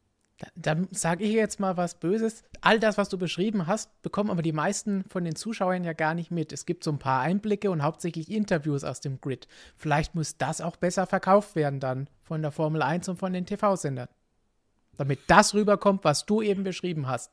Weniger diese belanglosen Aussagen von den Interviews im Grid, die wirklich ja. null Sinn machen. Zeigt lieber, wie geht es da wirklich ab. Macht daraus wirklich mehr ein Stimmungspiece. Ja, das stimmt. Also, ähm, ich muss gestehen, ich habe auch schon lange keine Formel 1-Übertragung mehr im Fernsehen ganz normal irgendwie geschaut. Äh, aber wenn ich da zurückdenke, ja, diese Interviews, die waren schon immer sehr belanglos und, und, und sinnlos. Ich meine, was, was will der Fahrer da in dem Moment großartig sagen. Und was willst du anderes fragen? Völlig in Ordnung. Was, ja. Du kannst da keine hochtrabenden Fragen anstellen, dafür haben die keinen Kopf. Und die belanglosen Fragen, die einfachen Sachen, die sie eh nach dem Quali schon be beantwortet haben, ja, die rattern sie einfach runter und es kommt auch nichts mehr bei rum.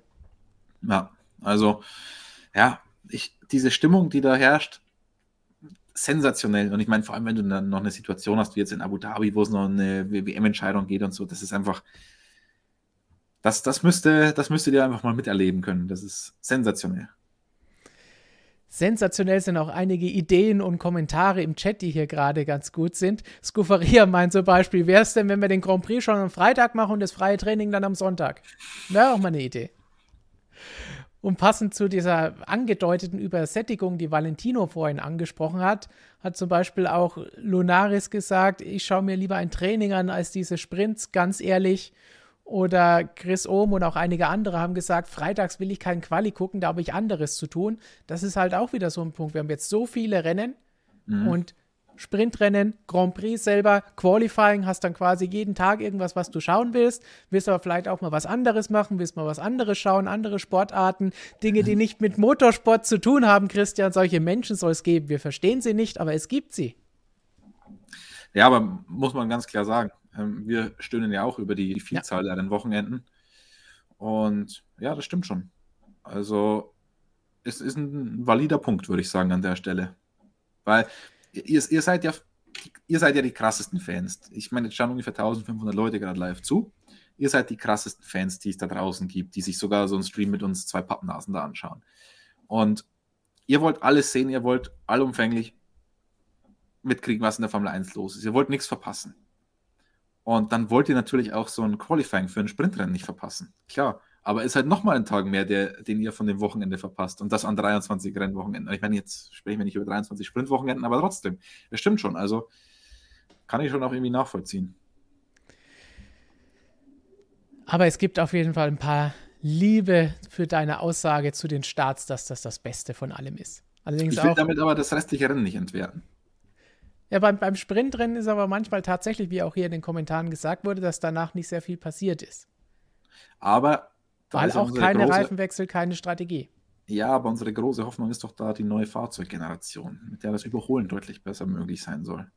Soll. Wo, wobei dann kommt einfach das Urproblem des Motorsports weil ein schnelles Auto halt meistens auch vorne startet. Da müsste man ja. schon Reverse Grid und so weiter angehen, um da wirklich die ganze Zeit Spannung zu haben. Aber wieso sollte jetzt auf einmal einer, der auf Position 17 startet, so viel schneller sein als alle davor, dass der jetzt irgendwie durchs Feld fliegt, außer er hat natürlich eine Strafe oder was auch immer, aber das ist ja nicht die Regel und das sind dann eigentlich sowas. Also ich finde zum Beispiel die Hamilton-Geschichte in äh, Brasilien, die hat mich gar nicht so angemacht, muss ich sagen. Ich finde das ziemlich langweilig, wenn einer einem völlig überlegenen Auto alle überholt. Das finde ich, das finde ich langweilig, um ehrlich zu sein. Das Einzige, was ich dann spannend fand, war der Zweikampf gegen Verstappen, aber alles andere war für mich, er braucht halt jetzt wieder eine Runde, um da wieder an einem vorbeizukommen. Das finde ich irgendwie überhaupt nicht toll. Ja, das ist dann wieder zu einfach. Ja. Und deswegen sieht man auch, wie viele verschiedene Dinge da einfach zusammenkommen müssen, dass das ganze Rezept funktioniert. Und da sind wir einfach noch nicht so weit, dass das so perfekt funktioniert, wie eben das eingespielte Team aus Qualifying und Grand Prix. Ja. Da gibt es noch ein bisschen zu viele Fragezeichen, zu viele Unbekannte und Dinge, die sich einfach variabel verändern. Aber nachdem du eben schon so schöne Einblicke gegeben hast, kommt jetzt von Alexander die Frage, wer ist vom Start am entspanntesten und wer ist am nervösesten? Also am nervösesten bin ich. äh, oder, oder der äh, geschätzte Kollege Rocher Benoit, der das immer leicht ironisch sagt, der dann durchs ganze Media Center schreit, so aufgeregt war ich ja noch nie. Ähm, das ist so sein, sein Standardsatz, aber das sagt er auch vor jedem freien Training und so weiter. Aber nein, der entspannteste mh, hm, Leclerc war ganz am Anfang ultra entspannt, als er dann mal da gesessen ist. Das habe ich lange nicht mehr gesehen, dass er so ähm, an der Boxenmauer lehnt und da im Gras sitzt.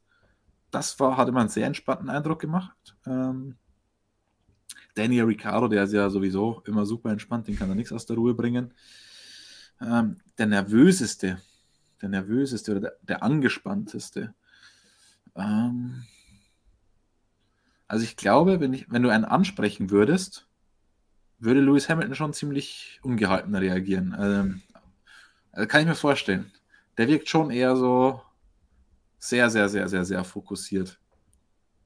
Ich überlege gerade, wer noch. Ich glaube, der gibt auch nicht nie Interviews im Grid.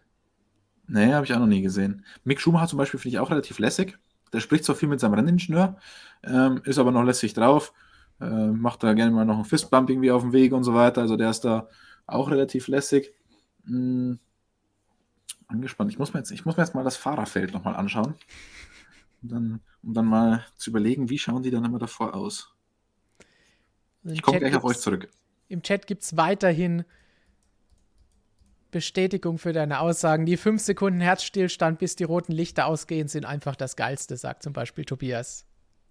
Irgendwann muss man es bestimmt bei der Krankenkasse angeben, ob man Formel 1-Fan ist und wie viel Rennen man schaut, weil man dann anders eingestuft wird. Gibt gleich einen Aufschlag, keine Sorge.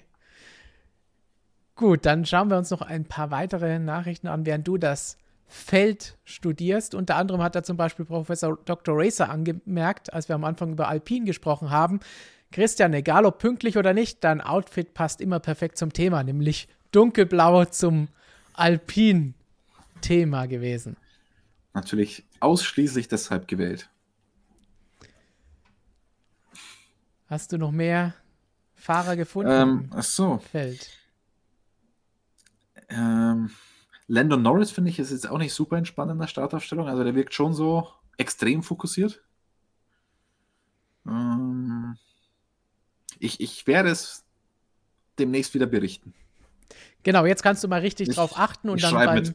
nach dem Rennen, genau, Notizblock immer Hand dabei und dann können wir nach dem Rennwochenende hier drüber sprechen, wer beim Saisonauftakt oder beim einem der ersten Rennen am entspanntesten war und wer hibbelig war wer einen auf Christian Horner hier mit dem wackelnden Fuß am Kommandostand macht.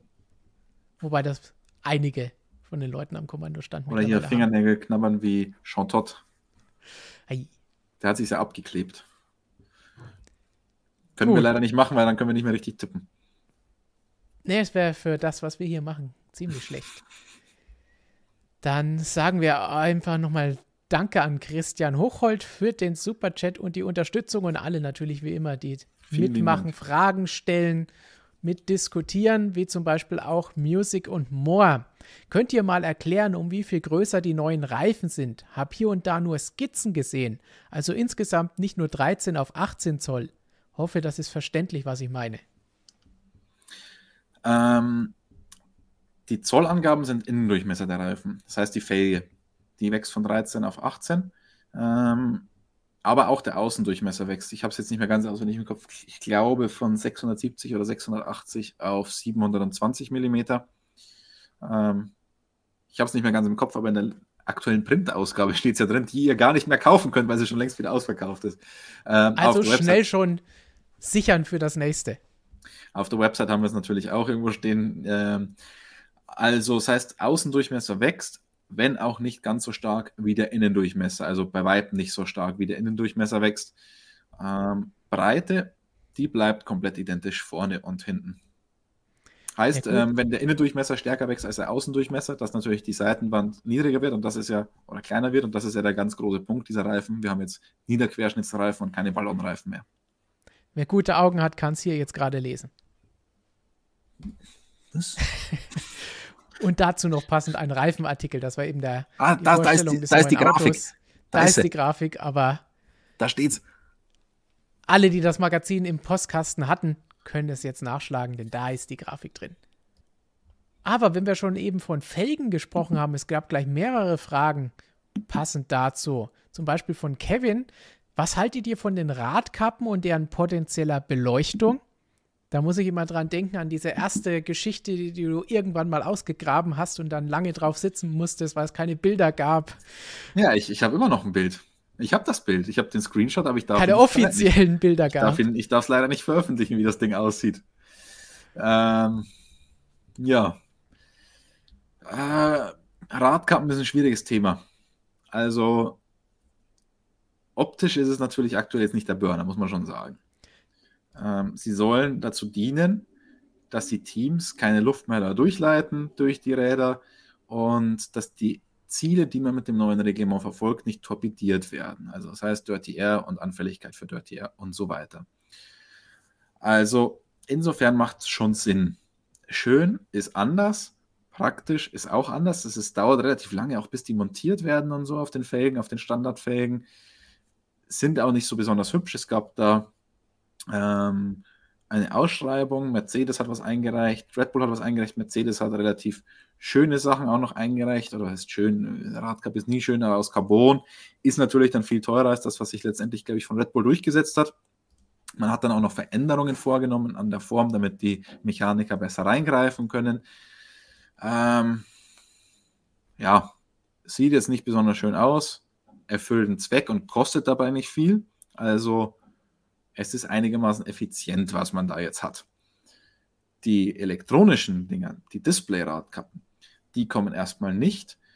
Bei Pirelli ist man auch einigermaßen froh, dass sie erstmal nicht kommen, denn ähm, da tut man sich auch ein bisschen schwer mit dem Wuchten, mit dem Auswuchten der Reifen.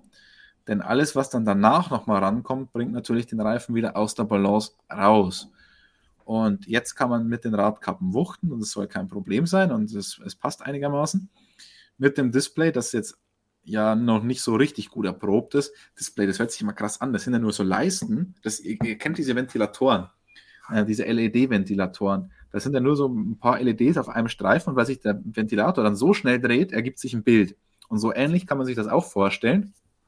Ähm, und deswegen ist auch das Wuchten dann gar nicht so trivial und so weiter von so einem Teil. Und das sieht dann in der Fahrt schon abgespaced aus. Also, ich fand das schon witzig, als ich das gesehen habe.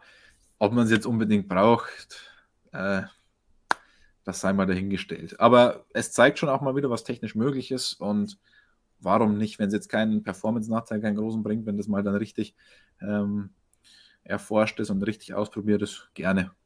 Und für, für die Zuschauer an der Strecke ist es ja durchaus auch, auch ganz nett, wenn man da ein paar mehr Informationen hat.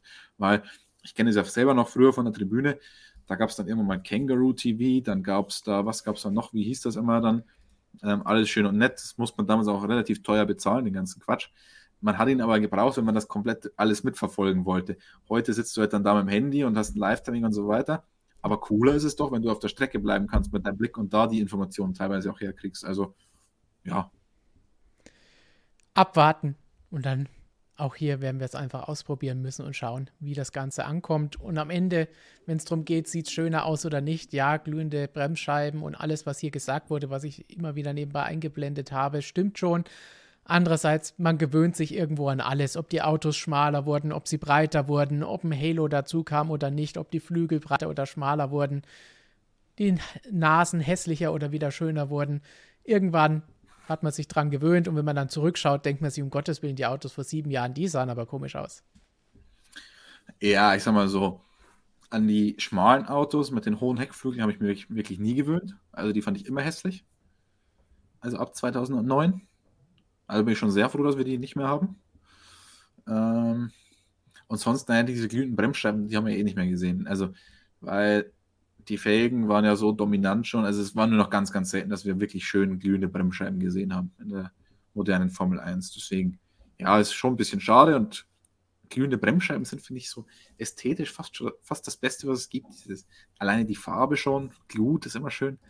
Ähm, ja, war cool, aber hat man viel zu selten leider gesehen in der modernen Formel 1 um bei unserem Einfangsthema und unserem Aufmacherthema zu bleiben, von Renault gab es da mal sehr schöne Bilder noch mit dem hellblau-gelben Renault-Werksauto von Fernando Alonso mit schönen rot glühenden vorderen Bremsscheiben. Perfekt. Oh, herrlich. Von einem Filmtag sehr, sehr schöne Bilder gewesen, weil da natürlich auch das Fotografenauto auf der Strecke war. So, jetzt haben wir noch ein paar nette Fragen. Wenn wir eben schon von Renault und Alpine am Anfang gesprochen haben, kommen wir doch da nochmal schnell zurück. Da gibt es zwei nette Anmerkungen. Einerseits kam von Tim Lee, ich glaube, sobald das bei Alpine mal richtig aufwärts geht, gibt es ein Rück Rückbranding auf Renault.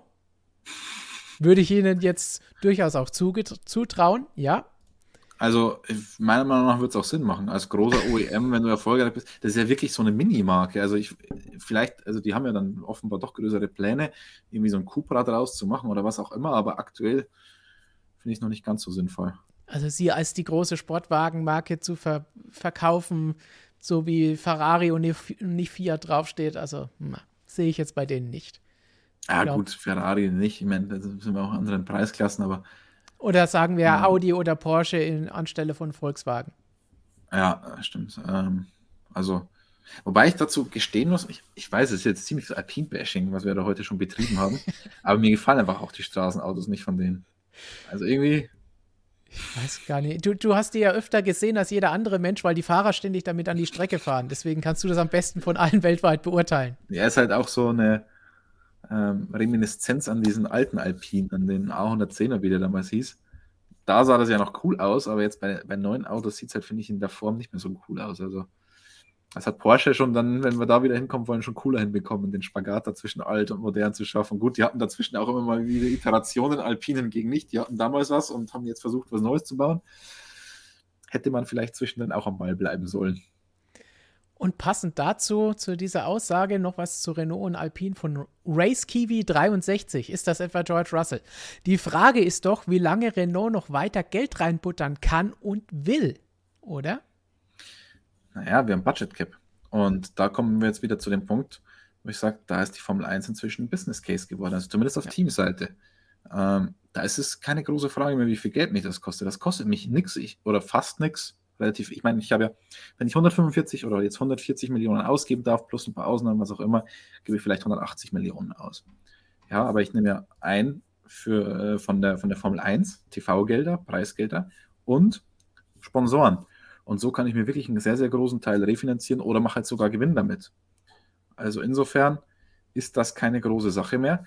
Auf Motorenseite ist es was anderes. Da kostet das immer noch Geld, aber auch da ist man jetzt dabei, ähm, eine Budgetobergrenze festzuschreiben, um auch das etwas lukrativer zu machen für die Hersteller. Und von Hans Klaus kommt eine Frage zu Stefano Domenicali. Was haltet ihr von ihm? Ist die Formel 1 vernetflixt worden? Habe ich auch vorher noch einen anderen Kommentar, weiß leider nicht mehr genau von wem, gelesen, wo gesagt hat, hey, brech mal eine Lanze für die FIA, denn was sie in den letzten Jahren gebracht hat und gebracht hat, nämlich dass die Formel 1 stattfinden konnte im Vergleich zu anderen Sportarten und Rennserien und überhaupt anderen Sportarten. Das ist eine tolle Leistung, haben wir auch an dieser Stelle schon öfter gesagt. Allerdings ist das nicht nur eine Sache der FIA gewesen, sondern eben auch der Formel 1, Schrägstrich Liberty Media, die dafür gesorgt haben, dass wir die letzten zwei Jahre Racing überhaupt zu sehen bekommen haben. Und auch die Entwicklung über die letzten Jahre haben wir hier schon öfter mal gelobt und gesagt, die Entwicklung weltweit, dass die Formel 1 an Fans gewinnt, unter anderem durch das, was hier negativ behaftet als vernetflixt bezeichnet wird. Trotzdem hat das dafür gesorgt, dass die Formel 1 unter anderem in den USA einfach mehr ein Haushaltsname wird, als es jemals vorher jemand gedacht hätte. Ja, und irgendwie, also das, es hat dem Sport ja nicht geschadet. Also ja. Der Sport war letztes Jahr sensationell. Es war eine Saison, wie wir sie lange nicht erlebt haben und wie wir sie höchstwahrscheinlich leider lange nicht mehr erleben werden. Es war episch, es war Wahnsinn. Also besser geht es sportlich nicht mehr. Und ich wehre mich auch zu sagen, dass es mit Netflix irgendwas mit zu tun hat, jetzt mit Entscheidungen des Rennleiters oder was auch immer. Nee. Ähm, also ich finde, es ist immer noch sportlich fair zugegangen insgesamt über die Saison hinweg. Wir haben den verdienten Weltmeister gesehen. Und es ist doch cooler, ein Formel-1-Rennen zu sehen, wenn du eine Euphorie hast, wie du es jetzt auch in Austin gesehen hast, mit 400.000 Zuschauern am Wochenende. Ist doch cool. Das, da kommt das Ganze doch ganz anders rüber, als wenn du das vor leeren Rängen austrägst. Also ich finde das ziemlich cool, wenn es so abgeht wie aktuell, weil je mehr wir sind, je mehr, ich meine, die, die Netflix-Fans, das sind für euch vielleicht erstmal keine richtigen Fans, aber die müssen, deren Interesse wird doch zumindest mal geweckt. Und wenn sie sich das dann noch genauer anschauen, dann landen sie auch irgendwann hier bei motorsportmagazin.com, zwangsläufig, wo sie alle landen müssen. Und dann haben wir doch noch eine coolere Community. Also ja. ich finde es ich find's cool. Je mehr wir sind, desto besser. Je mehr sich für den Sport interessieren, desto wird, besser wird das Ganze natürlich auch, weil desto mehr von den Autoherstellern eben haben wir die Frage gehabt, oh, hören die dann vielleicht auf. Einerseits durch den wirtschaftlichen Fall sind sie abgesicherter jetzt, aber andererseits, wenn die sehen, wie interessant die Formel 1 weltweit ist, dann kommt es erst recht nicht in Frage, selbst wenn sie drauf zahlen müssten, so wie es ja alle in den letzten Jahren gemacht haben, bevor es ein Budget Cap gab.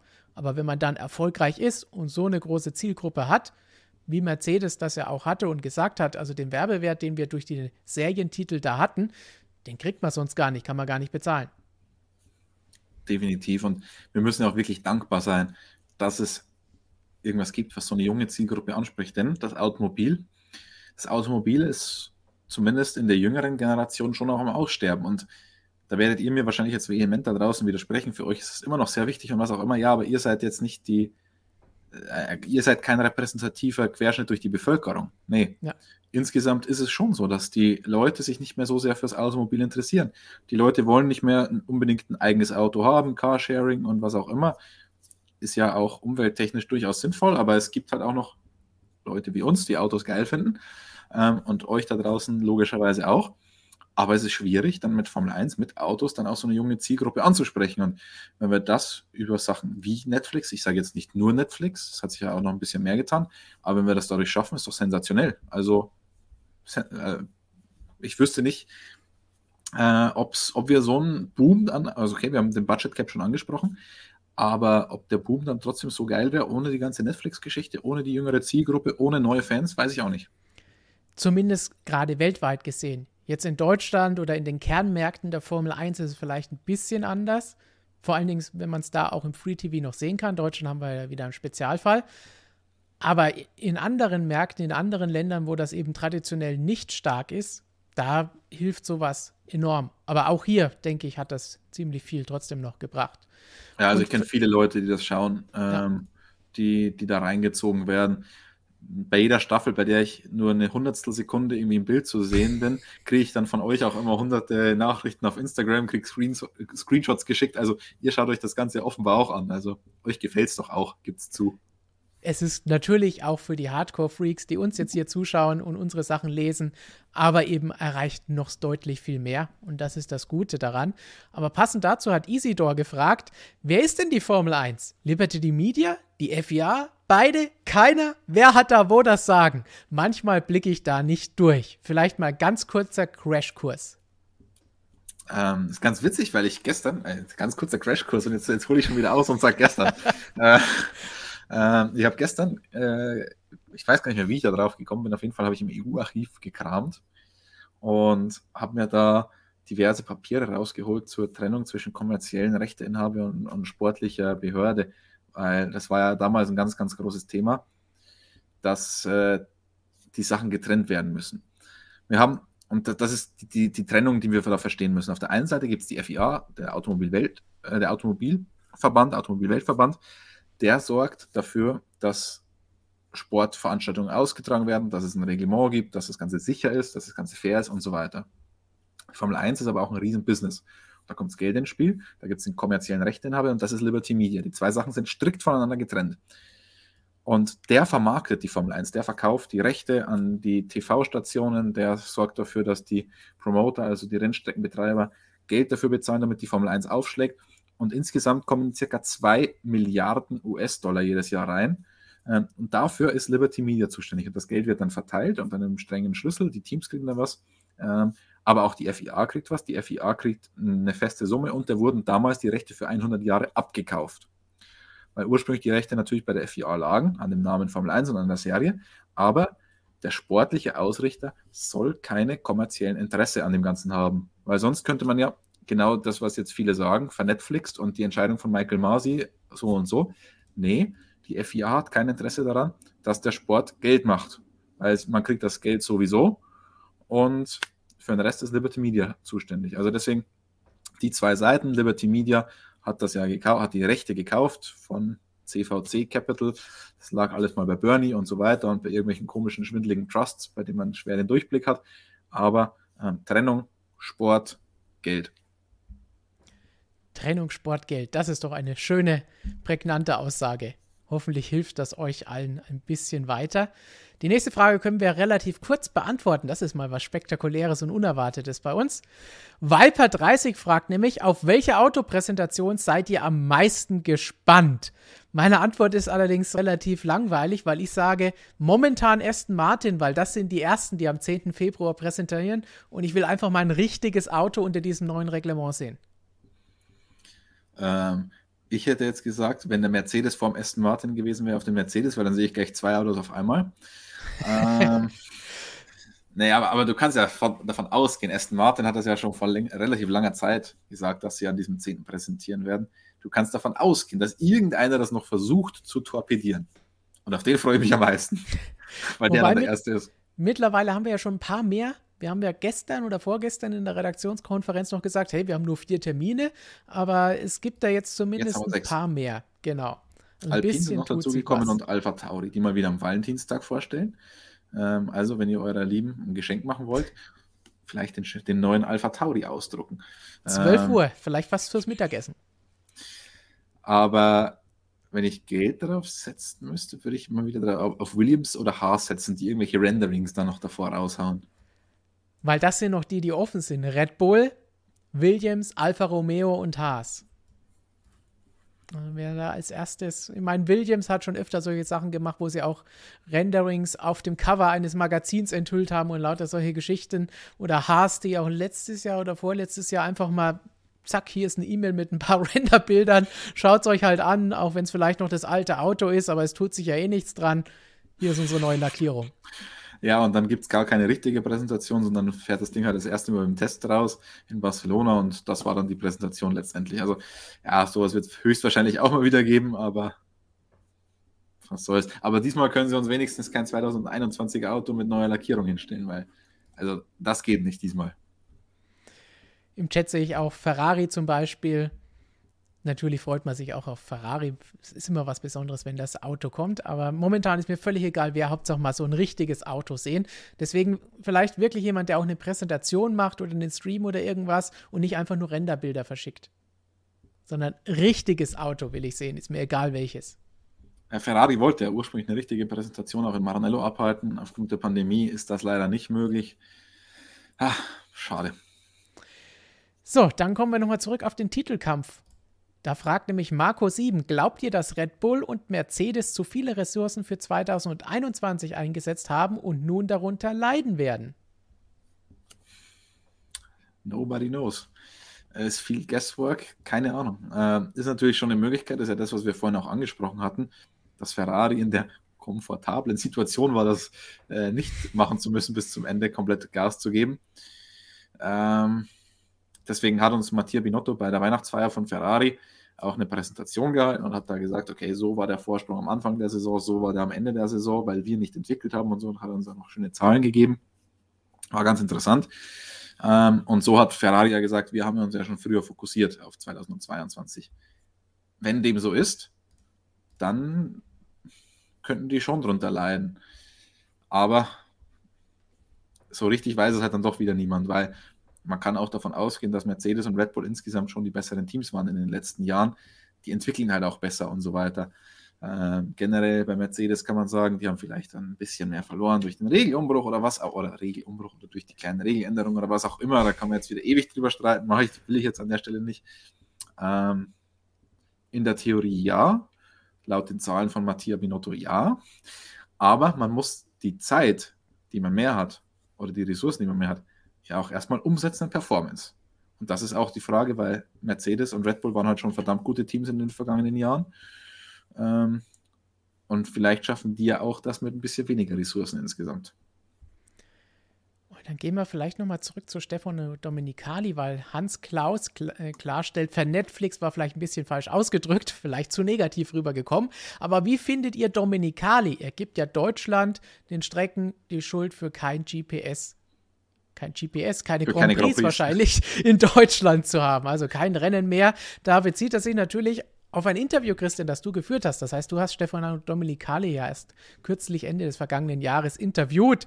Wie hat er da auf dich gewirkt? Was hat er so erzählt, was vielleicht nicht im Interview gestanden hat? Ähm, man muss insgesamt sagen, sehr freundlich. Also ich kenne Domenicali noch vom Ende seiner Ferrari-Amtszeit. Da glaube ich, habe ich, war ich auch das erste Mal an der Strecke als Journalist. Da war er noch da, aber da war ich noch zu jung. Das heißt, wir kennen uns eigentlich nicht so richtig und da so richtig kennengelernt haben wir uns jetzt erst, als er in seiner Funktion als Formel 1 Geschäftsführer war. Also ich meine, ich kannte ihn natürlich davor aus Interviews und so ein bisschen noch aus Medienrunden, aber jetzt nicht, dass man eine große persönliche Beziehung oder was auch immer hat. Ähm, und das war mein erstes ausführliches Gespräch mit ihm. Und ich finde, also er wirkt nett zum einen, also ist ja auch keine Selbstverständlichkeit für Leute in dieser Position. Er hat sich Zeit genommen. Ähm, er wusste sofort meinen Namen, äh, wusste, woher wir sind, was wir ungefähr machen und so weiter. Also hat sich da entweder briefen lassen oder er liest fleißig. Äh, Deutsch kann er auch noch ein bisschen aus seiner Volkswagen respektive Audi-Zeit. Ähm, deswegen, also er hat auf mich einen sehr, sehr netten Eindruck gemacht, aber das ist ja nicht das, was euch interessiert. Ob er jetzt nett ist oder nicht. Euch interessiert ja, ist er gut für die Formel 1 für den kommerziellen Rechteinhaber. Das haben wir vorhin erklärt, was der macht. Der muss dafür sorgen, dass möglichst viel Geld in die Taschen von Liberty Media gespült wird. Und er ist aber trotzdem noch einer, der die Formel 1 versteht. Perfekt versteht, logischerweise. Er war natürlich ähm, Leiter der Single-Seater Commission. Also der Mann hat ein absolut krasses Know-how, was die Formel 1 angeht oder was den Motorsport angeht. Und das hatte Chase Carey zum Beispiel nicht. Und deswegen finde ich, ist er an der Stelle eine sehr, sehr gute Mischung. Und ich erhoffe mir da viel. So, jetzt haben wir kleine Probleme gehabt, technische. Ich glaube, jetzt sind wir wieder da, oder? Du hast etwas gestockt bei okay. mir. Ähm, ich, ho ich hoffe, dass er seinen Worten auch Taten folgen lässt, weil er hat gesagt, ich meine, das ist ein ganz interessanter Zwiespalt, den wir da haben. Der kommerzielle Rechteinhaber will ja Geld und Rennen bringt Geld. Deswegen auch 23 Rennen statt wie früher 17 Rennen je mehr Rennen, desto mehr Geld. Er sagt, er, hat, er könnte sofort 30 Rennen haben, weil es einfach viele Austragungsorte gibt, die da Schlange stehen und ihnen richtig gutes Geld hinlegen würden. Er sagt aber, nee, das äh, will er so nicht. Er will den Kalender nicht zu sehr überladen. Und da bin ich mal gespannt, ob das auf Dauer auch so bleibt. Also auf der einen Seite ist er natürlich schon dafür verantwortlich, das Geschäftsergebnis von Liberty Media einigermaßen gut aussehen zu lassen. Und mehr Rennen ist gleich mehr Geld. Und ich nehme ihn da beim Wort. Ich bin mal gespannt. Können wir auf jeden Fall gespannt sein, wie es da in Zukunft weitergeht. Und bevor wir jetzt gleich wir haben es nicht vergessen, das Interview mit Manuel Reuter euch noch präsentieren, wo es auch teilweise um die Formel 1 geht, um Dinge wie Reglement, um die gute alte Zeit, um ein Dauerthema, die Rennleitung oder Stallregie. Das heißt, sehr, sehr spannende Dinge, wo es auf Quervergleich zur Formel 1 mitgezogen werden von Manuel Reuter. Haben wir noch eine Frage von Emory Marbach und die fand ich sehr, sehr interessant. Ich finde es komisch, dass sich bei der Formel 1 die Teams so viel zu sagen, dass die Formel 1, was bei der Formel 1 die Teams so viel zu sagen haben, dass sich rauslassen. Ich spiele Eishockey und dort haben die Teams nichts zu sagen. Und das ist tatsächlich auch etwas, in anderen Sportarten haben die einzelnen Athleten oder eben auch die Teams und Mannschaften, die teilnehmen, nicht so viel Einfluss, werden nicht so viel befragt. Es gibt keine Kommissionen, wo immer irgendwas beschlossen wird, wo Einstimmigkeit teilweise nötig ist oder zumindest 75 Prozent oder ähnliche Geschichten. Wenn es heißt, hey, wir machen jetzt einen eckigen Ball im Fußball, da kann Borussia Dortmund nichts dagegen machen. Wieso sagst du jetzt, Borussia Dortmund kann nichts dagegen machen? Hab einfach irgendeinen Verein genommen. ich meine, wenn, wenn ich böse, kann ich da jetzt irgendwas Böses zu sagen? Willst du damit anspielen, spielt bei denen keine Rolle. Die spielen eh schon, als ob der Ball eckig wäre. Oder was meinst du? nein, nein, der alte, Stefan, der alte Bayern-Fan, kann ich nicht sein lassen, äh, den Dortmund da Machtlosigkeit zu unterstellen. Der FC Bayern könnte natürlich was ausrichten. Ähm, der würde dann eine, eine Pressekonferenz einberufen um Gottes und von, von Respektlosigkeit sprechen, die der Ball den Bayern entgegenbringt. Ähm, aber ja, es ist historisch gewachsen in der Formel 1. Die Formel 1 ist viel komplizierter, nicht nur beim Sport an sich, sondern auch von den ganzen Strukturen wie der Fußball.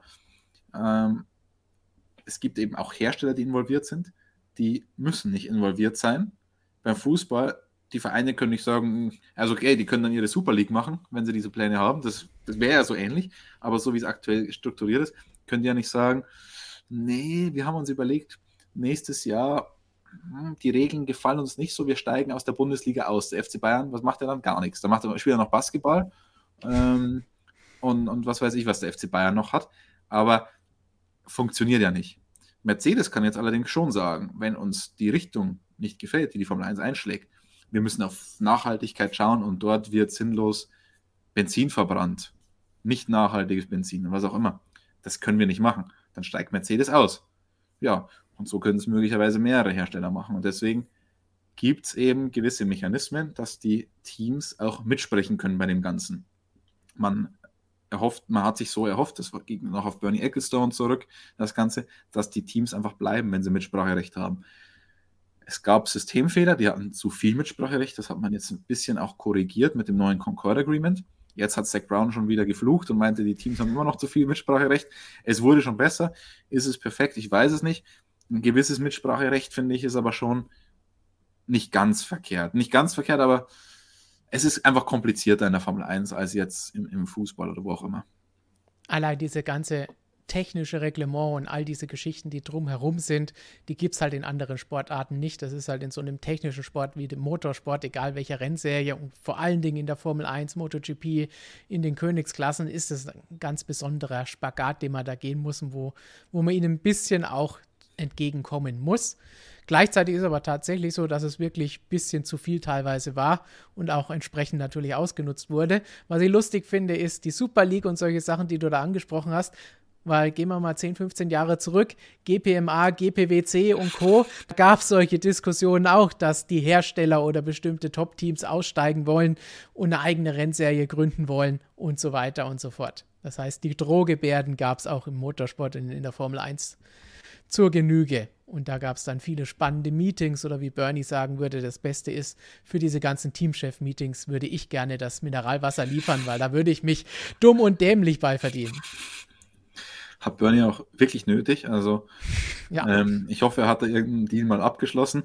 Aber auch ganz witzig, weil das habe ich gestern in diesen EU-Unterlagen auch nochmal gesehen, ähm, was da teilweise für Knebelverträge geschlossen wurden, die dann auch durch die EU so nicht mehr zulässig waren, dass sich Teams dazu verpflichtet haben, dass die nur in der Formel 1 antreten und in keinen anderen Serien antreten dürfen und was auch immer. Und TV-Anstalten teilweise ähm, Gutschriften bekommen haben. Oder man kann es natürlich dann andererseits auch als Strafzahlung auslegen, wenn man dann nur Formel 1 übertragen hat als Motorsport. Oder ähm, dann hat man weniger gezahlt, wenn man noch irgendwelche anderen Motorsportserien bezahlt hat, dann musste man mehr bezahlen, was auch immer. Also da gab es Sachen in diesen Verträgen drinnen. Das kann man sich gar nicht vorstellen. Was man sich auch nicht wirklich vorstellen kann, ist Christians neuer Traumjob, den wir heute gefunden haben.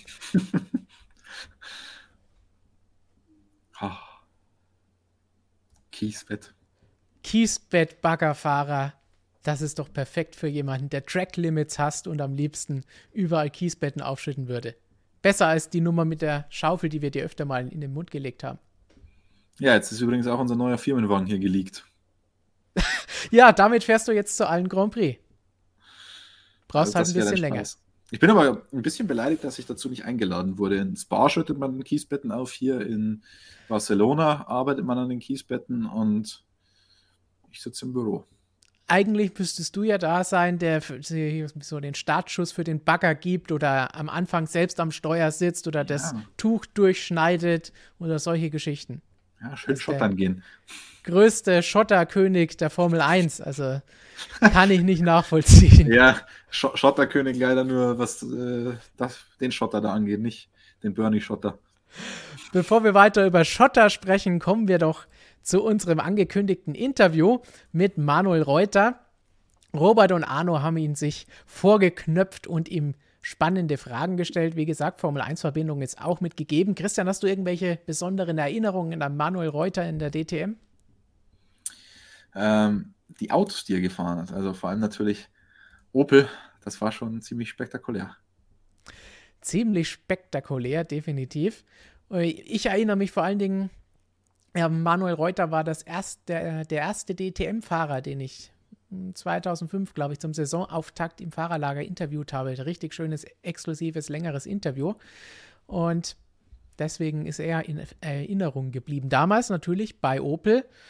Einstiegsfrage war damals irgendwas über ein Triathlon, weil er sich in der Saisonvorbereitung mit zwei Triathleten vorbereitet hat auf die DTM-Saison. Darüber sprechen Robert und Arno jetzt gleich nicht mit ihm. Wobei Triathlon fällt mal kurz, weil er ist bis heute ein Hobby-Triathlet, der das gerne mitmacht. Ich habe den vor wenigen Jahren mal äh, bei der Formel 1 gesehen, weil er sich da um einen äh, jungen Nachwuchsfahrer auch noch mit gekümmert hat und der sah sehr, sehr, sehr fit aus. Also Respekt. Das werdet ihr auch jetzt gleich nochmal sehen, wie fit Manuel Reuter ist.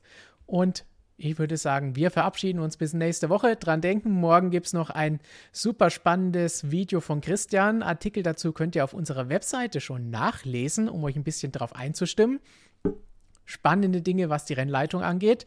Und jetzt hören wir uns an, was Manuel Reuter über die DTM-Rennleitung zu, zu sagen hatte. Bis zum nächsten Mal und viel Spaß. Tschüssi. DTM-Rennen. Champion 1996, zwei Gesamtsiege bei den 24 Stunden von Le Mans und nicht zuletzt eine lebende Opel-Legende. Ja, man weiß gar nicht, wo man anfangen soll, wenn man Manuel Reuter beschreiben möchte. Jetzt ist er zurück in der DTM, gibt sein Comeback als Sportdirektor des Lamborghini-Teams GRT Grasser Racing. Und das haben mein Kollege Arno Wester und ich mal zum Anlass genommen und sehr ausführlich mit Manuel Reuter über die aktuellen DTM-Themen und natürlich auch die guten alten Zeiten des Tourenwagensports zu unterhalten. In diesem Sinne, lehnt euch zurück, viel Spaß mit dem Interview mit Manuel Reuter. Ja, lieber Manuel, willkommen zurück in der DTM. Wie ist denn jetzt das Gefühl, nachdem du ein paar Jahre im GT Masters warst, jetzt wieder in die DTM zurückkehrst? Und wie waren so die ersten Reaktionen darauf? Ja, fange ich am besten mal mit den Reaktionen an. Die Reaktion war also extrem, extrem positiv, auch von, von wirklich Gott und der Welt. Nur positiv, wieder zurück in der DTM und super. Also ich, wir, auch der Gottfried waren, waren selbst überrascht, was für eine Reichweite das, das Announcement gebracht hat. Und äh, das zeigt halt doch auch, äh, die DTM äh, ist die DTM. Ne? Also der Name ist natürlich äh, schon, spricht für sich. Und, und das erste Jahr war ja gar nicht so verkehrt. Ich war ja auch einer der Skeptiker ein bisschen. Darf man auch nicht. Da kommen wir später noch zu, Manuel. Hat sich das Thema äh, letztes Jahr doch besser dargestellt, wie viele dachten. Und wenn man jetzt sich auch speziell das, das Feedback und der, das Interesse der letzten Wochen anschaut, muss man sagen, das wird, glaube ich, eine brutale Saison werden. In deiner aktiven Zeit in der DTM wirst du dich vielleicht erinnern können, dass die, dass die DTM teilweise sogar beliebter war als die Formel 1, äh, Manuel. Wie siehst du die DTM heute oder ihren Stellenwert heute, auch im Vergleich zur Formel 1? Ja, ich glaube, es wäre schön, wenn wir wieder annähernd dahin kommen könnten, wie in den 90ern. Das war ja wirklich die Hochzeit. Und auch Anfang der 2000er, die neue DTM in Anführungsstrichen.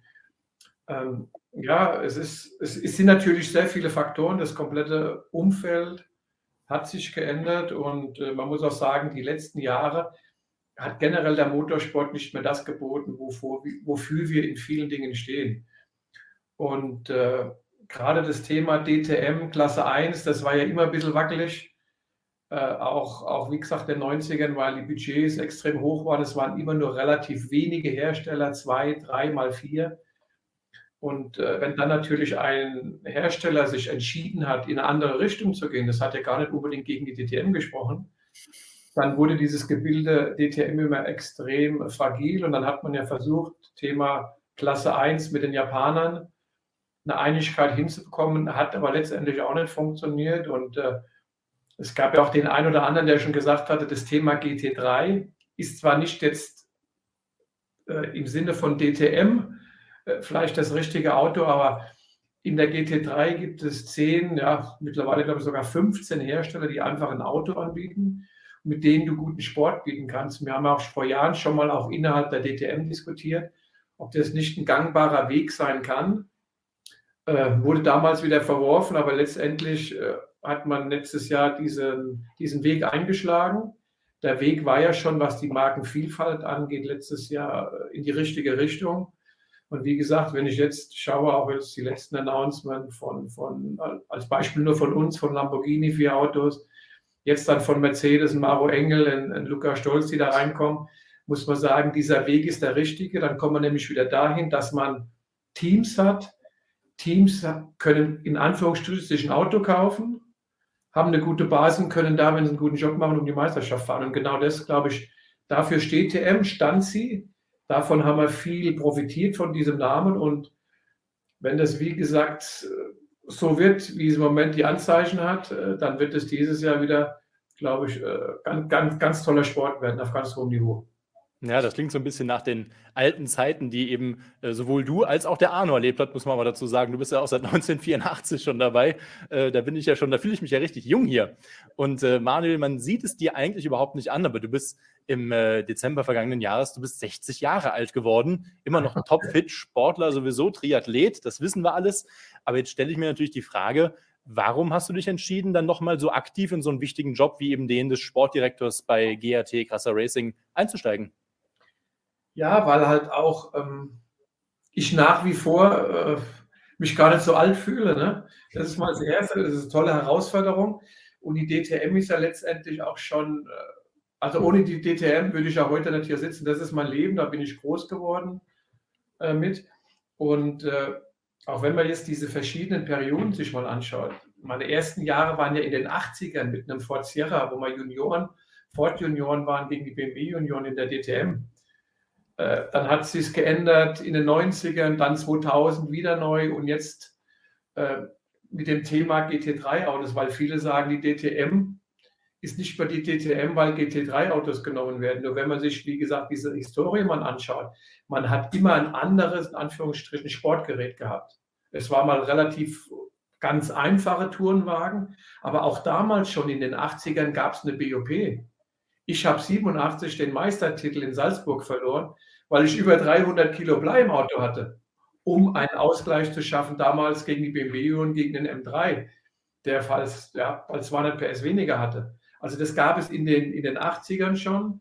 Wie gesagt, dann kam dieser Hightech 90er, wo es aber auch Platzierungsgewichte gab. Ich weiß noch, in 96, wie wir um die Meisterschaft gefahren sind, hatte ich nach dem dritten Rennen oben am Nürburgring fast immer 50 Kilo drin. Erfolgsballast. Und heute weint man, wenn man fünf Kilo mehr kriegt. Also es ist alles relativ. Und, und dann kam halt diese neue Ära mit 2000 bis dann halt extrem Hightech mit den Turbomotoren Klasse 1.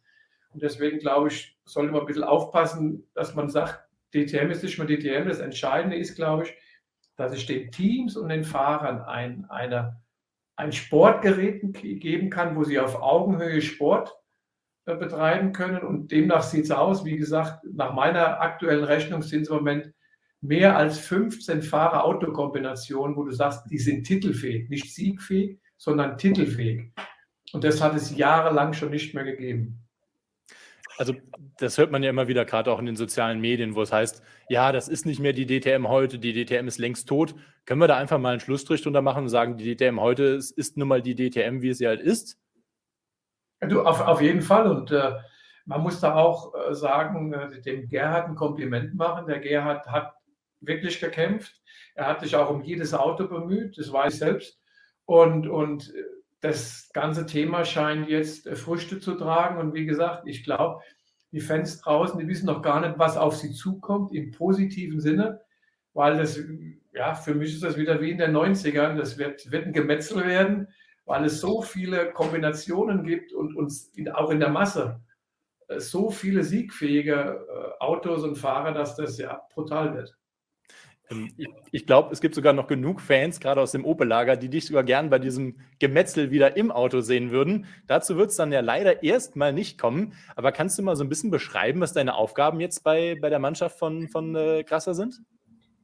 Ja, also die, die, in der Darstellung war es der Teammanager, äh, Sporting Director und, und auch das Thema Teammanager hat sich ja über die Jahre gewandelt. Also ich glaube, ein Teammanager heutzutage hat nichts mehr damit zu tun, wie er vielleicht vor 15, 20 Jahren war. Der Name sagt ja schon schön, ein Team managen. Und gerade mit vier Autos, welcher Fahrer bekommt welchen Ingenieur? Welchen Dateningenieur brauche ich dazu? Wie, was für eine Struktur brauche ich? Äh, in der DTM sind dann gewisse Dinge vorgegeben. Es muss vorne einen Boxenstand geben, der muss besetzt sein und so weiter und so weiter. Also da geht es erstmal, die richtigen Leute noch an Bord zu bekommen und dann auch, wer harmoniert mit wem.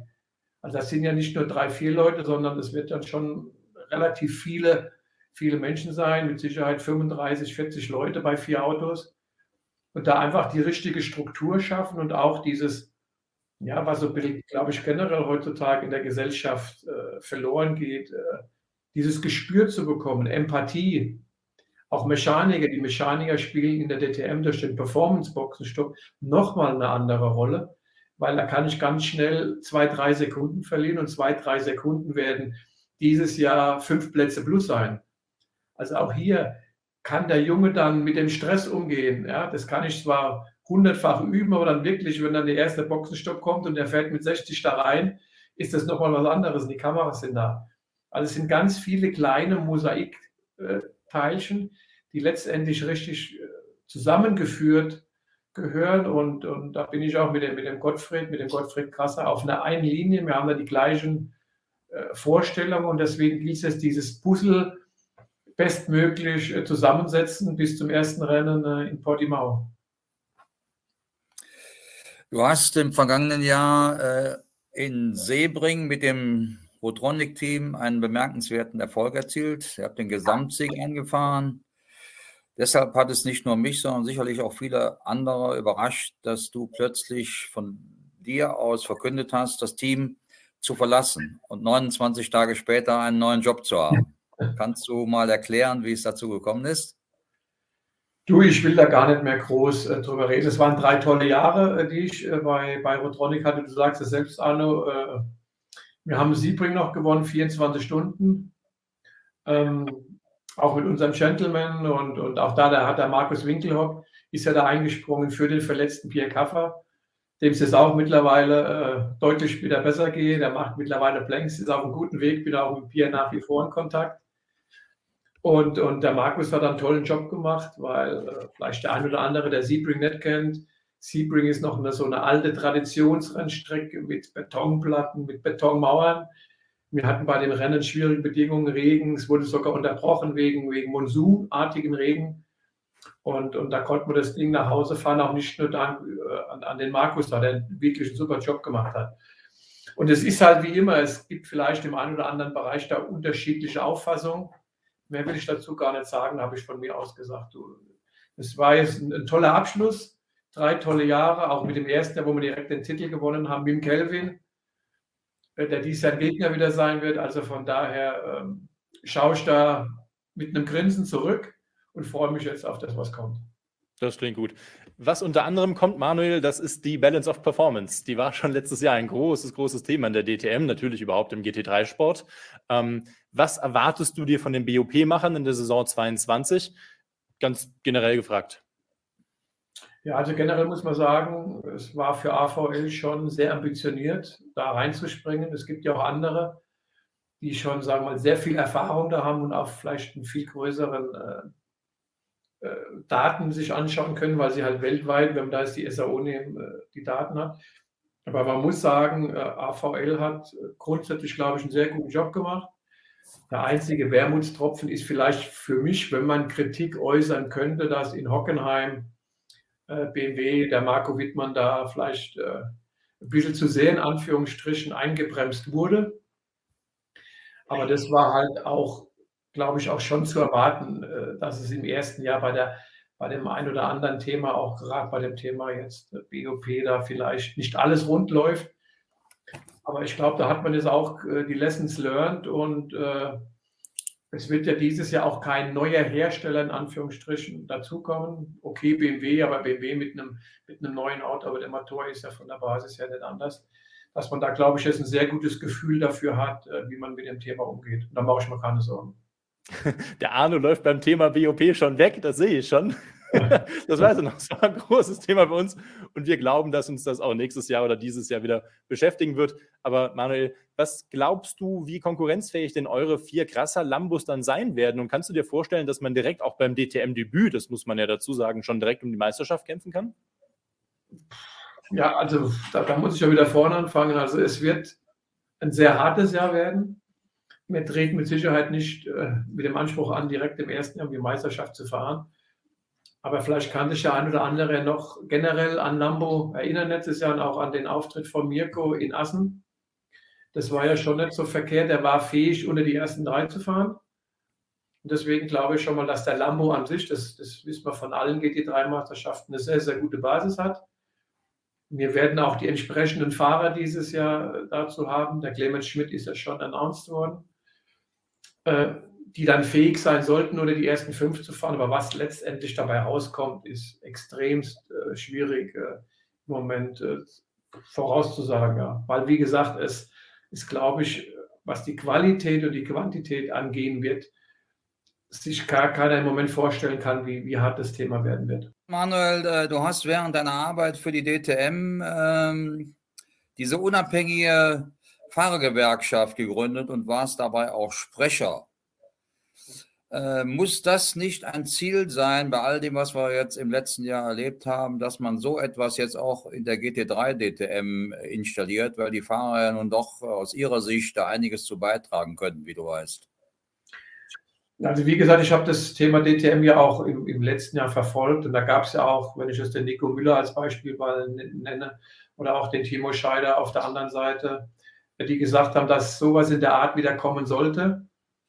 Und äh, wenn man es jetzt bei der ITR anschaut, der Gerd hat den Martin Tomschick mit an Bord genommen. Der Martin war auch damals einer der Initiatoren, kennt das Thema sehr gut. Also von daher kann ich mir schon sehr gut vorstellen, dass über da verschiedene Dinge nachgedacht wird, wie einfach dieses Thema, ja, sage ich mal, Driving Standards, Driving Rules äh, gut umgesetzt werden kann, dass es auch in der Außenwirkung, das ist, glaube ich, ganz wichtig, einfach ist, weniger ist mehr. Ich meine auch das Thema, wenn wir es die Formel 1 nur nehmen, auch was da in den letzten zwei, drei Rennen passiert ist, ist, glaube ich, auch ein gutes Beispiel und da können wir auch Norris Ring dazu nehmen. Also ich glaube, da ist, sage ich mal, Room für Improvement. Wir haben einen neuen Rennleiter mhm. und in dieser, glaube ich, Konstellation äh, wird sich da auch einiges tun, dass, dass das einfach, glaube ich, einfacher, verständlicher und, und auch ja, für, für die Involvierten einfacher sein wird, weil in dem Moment, wo die Regeln klarer sind, ist es natürlich auch einfacher für die Rennleitung. Und ich glaube, das Wichtige ist, das hat man äh, gerade in der Formel 1 gesehen, das Thema der Außenwirkung. Dinge, die für uns vielleicht relativ äh, normal sind, Abläufe, wenn zum Beispiel, wie man umgeht mit dem Change of Position.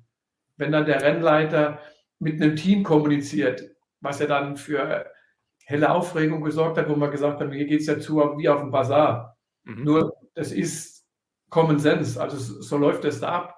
Da wird man als Team gefragt, hier, äh, ihr habt überholt, ihr müsst die Position zurückgeben und wenn ihr es nicht macht, bekommt ihr Strafe X.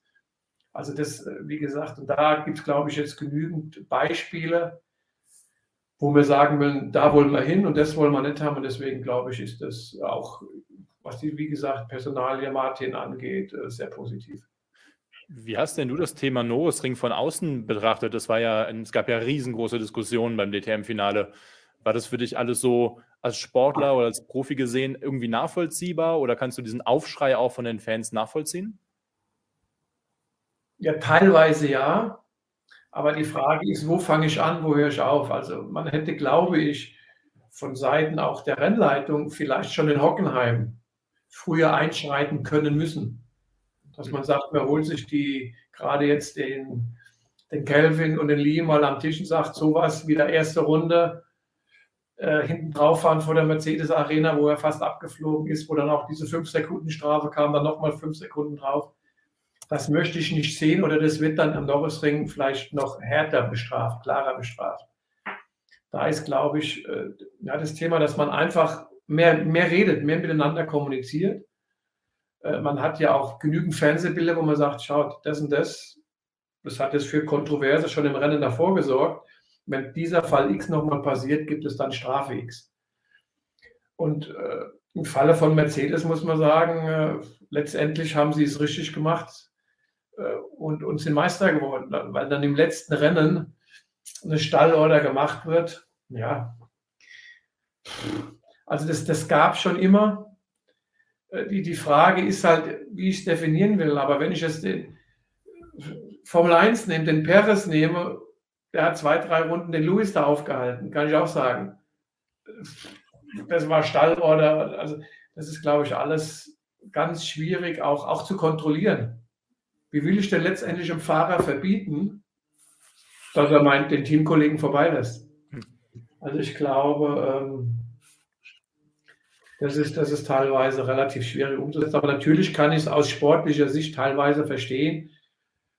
Aber ja, wenn es dann am letzten Ding um alles geht, versucht, glaube ich, jeder aus seiner ganz eigenen auch, auch Sicht das Maximale rauszuholen.